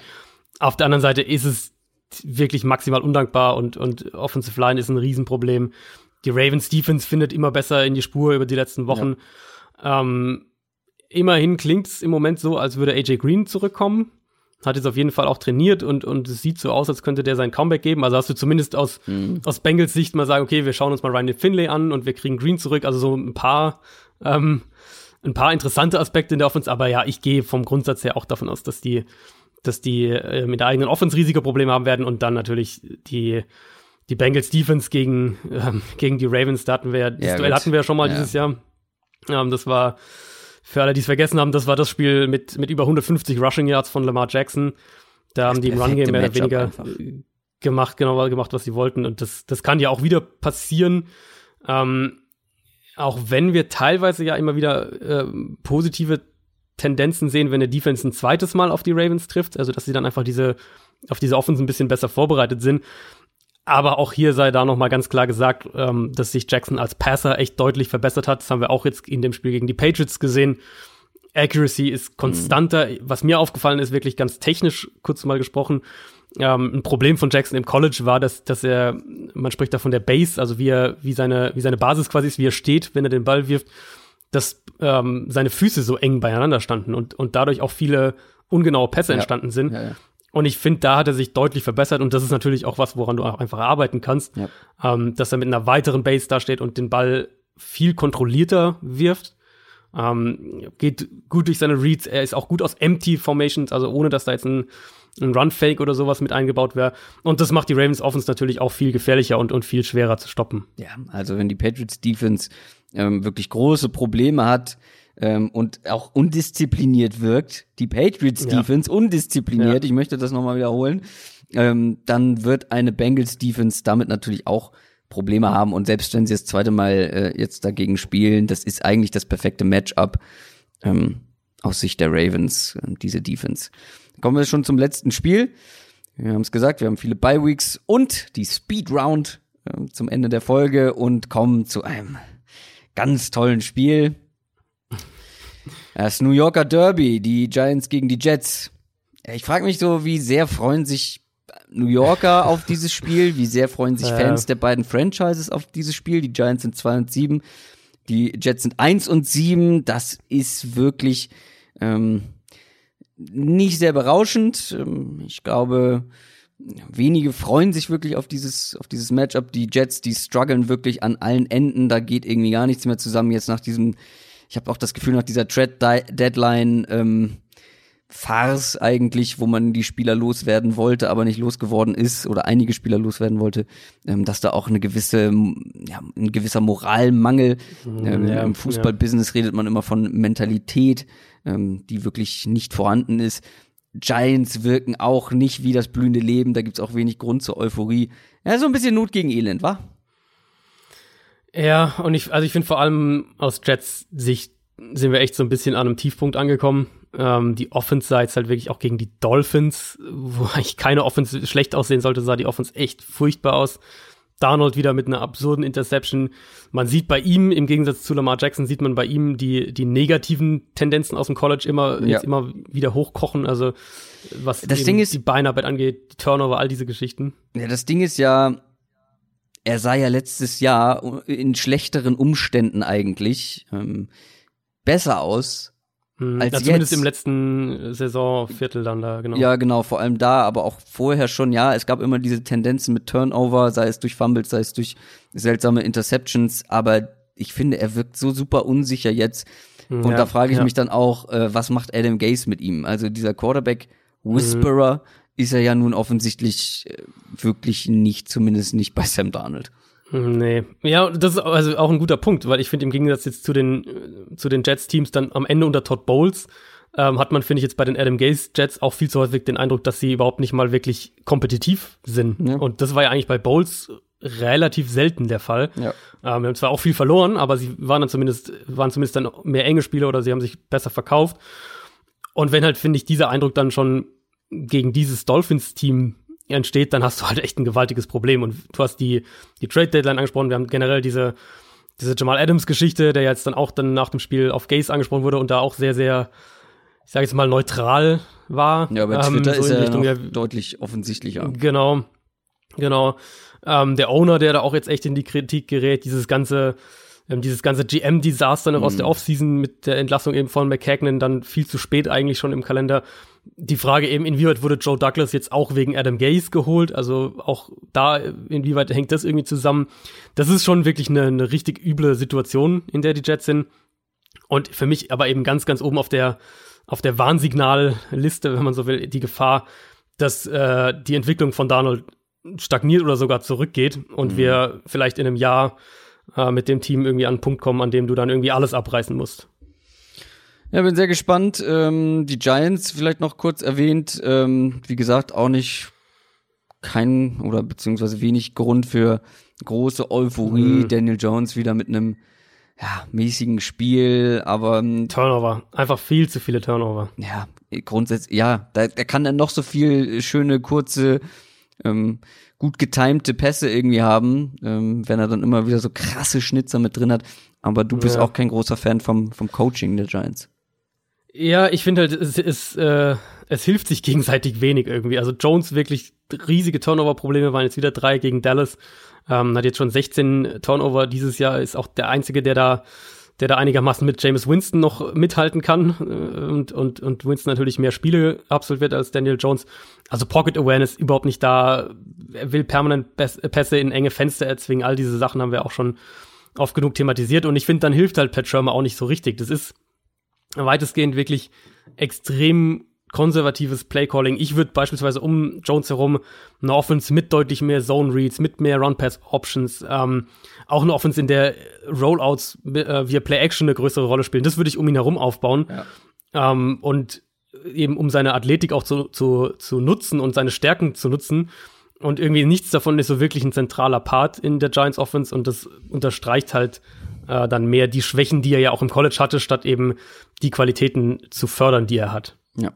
Und jetzt auf dieses Matchup, ja, geht's eigentlich für die Giants darum, das auf jeden Fall nach Hause zu holen. Ähm, weil Mhm. gegen die Jets musst du gewinnen. So. Ich sehe auch in dem Spiel die, die Giants als das bessere Team. Also Ja, wenn wir jetzt auch das, das Monday Night Game gegen die Cowboys schauen, klar am Ende war es deutlich, aber die Giants haben halt auch vier Field Goals in der Red Zone gekickt und ähm, die haben den Ball auf jeden Fall bewegt. Also Ja, die ja. waren in dem Spiel deutlich kompetitiver als die Jets jetzt gegen die Dolphins. Das war's für Woche Nummer 10. Wir kommen natürlich wie immer am Ende einer Downset Talk Folge zur Prediction of the Week von den Kollegen von Football R. Und wenn ich mich richtig erinnere, hat der Kollege letzte Woche auf die Patriots getippt, oder war? Nee, das waren die Eagles. Ach, verdammt. Ja, jetzt wollte ich ihm, jetzt wollte ich, ich. Glaube, äh, ich glaube, er war einfach nur eine Woche off mit seiner, ähm, mit seiner Prediction, weil seine, sein Zusatz war ja, Trubisky wird gebencht. Du meinst, diese ich Woche glaube, ist es der Trubisky Fall? wird diese Woche gebencht. Stimmt, die Ich glaub, Geschichte ist war das. Ah, jetzt wollte ich ihm gerade in Patriots, na, wollte ich ihm unterjubeln. Reindrücken. Nee. Ah, viel spannender Nee, ist das war, natürlich, was er, ähm, was er diese Woche tippt. Genau, diese Woche hat er sich das, das, äh, das Topspiel ausgesucht, um das auch wir nicht gekommen sind, nämlich Seahawks gegen 49ers. Logisch. Ähm, er tippt auf San Francisco, 24 zu 17. Und zwar in den Details noch auf eine Interception zu Richard Sherman und über 180 Rushing Yards für die 49ers. Also er meint, dass das Laufspiel wird dieses Mal wieder funktionieren. Ich glaube mir, dass sie mehr, ähm, nicht mehr als über das Laufspiel, aber mm, ja auch viel auf das auf das Passing Game setzen werden, weil das hat Ich letzte glaube, dass Woche sie auch übers Passspiel kommen auch. ja, dass sie Ja. dass da viel funktioniert hat, ähm, dass der Pass Rush einfach zu schwach sein wird von den Seahawks, um um das Passing Game einfach zu unterbinden und dann hat man einfach die Waffen, du hast es ja angesprochen im Matchup, ähm, um diese Seahawks Secondary, diese Defense generell zu schlagen mit Mhm. Debo Samuel, mit Emmanuel Sanders. Dann kommt noch ein Kyle Juszczyk zurück, das hilft natürlich auf äh, in vielen Aspekten, wenn er zurückkommt. Ähm, die O-Line wird wieder ein bisschen verstärkt, also das ist äh, Du tippst also auf die, auf die Niners ja, ne? ja, ja. Ja, ich glaube, ich glaube ich auch. Ich glaube ich auch. Hm. Aber ich glaube, es könnte punktreicher werden als 24-17. Mm, ja. Ja, aber ich glaube nicht, dass es jetzt so ein Shootout wird.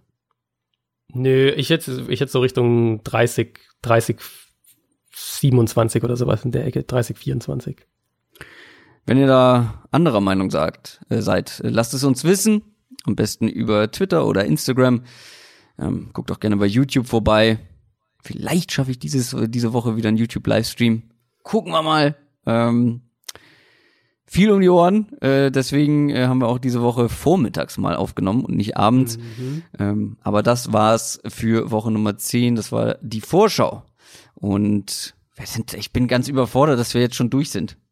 Unter zwei Stunden. Bin ich gar nicht mehr Stunden gewohnt. echt, äh, aber ist doch können, wir, können noch eine, wir, können noch eine, wir können noch eine Ankündigung hinterher schieben, weil wir haben nämlich diese Woche noch eine, äh, wir werden noch eine Bonusfolge für euch Stimmt. machen und zwar Du vor allem. mit, Ja. mit Gast, genau, ich vor allem. ja, mit, mit Gast, den ihr auch schon euch kennt und für gut befunden habt.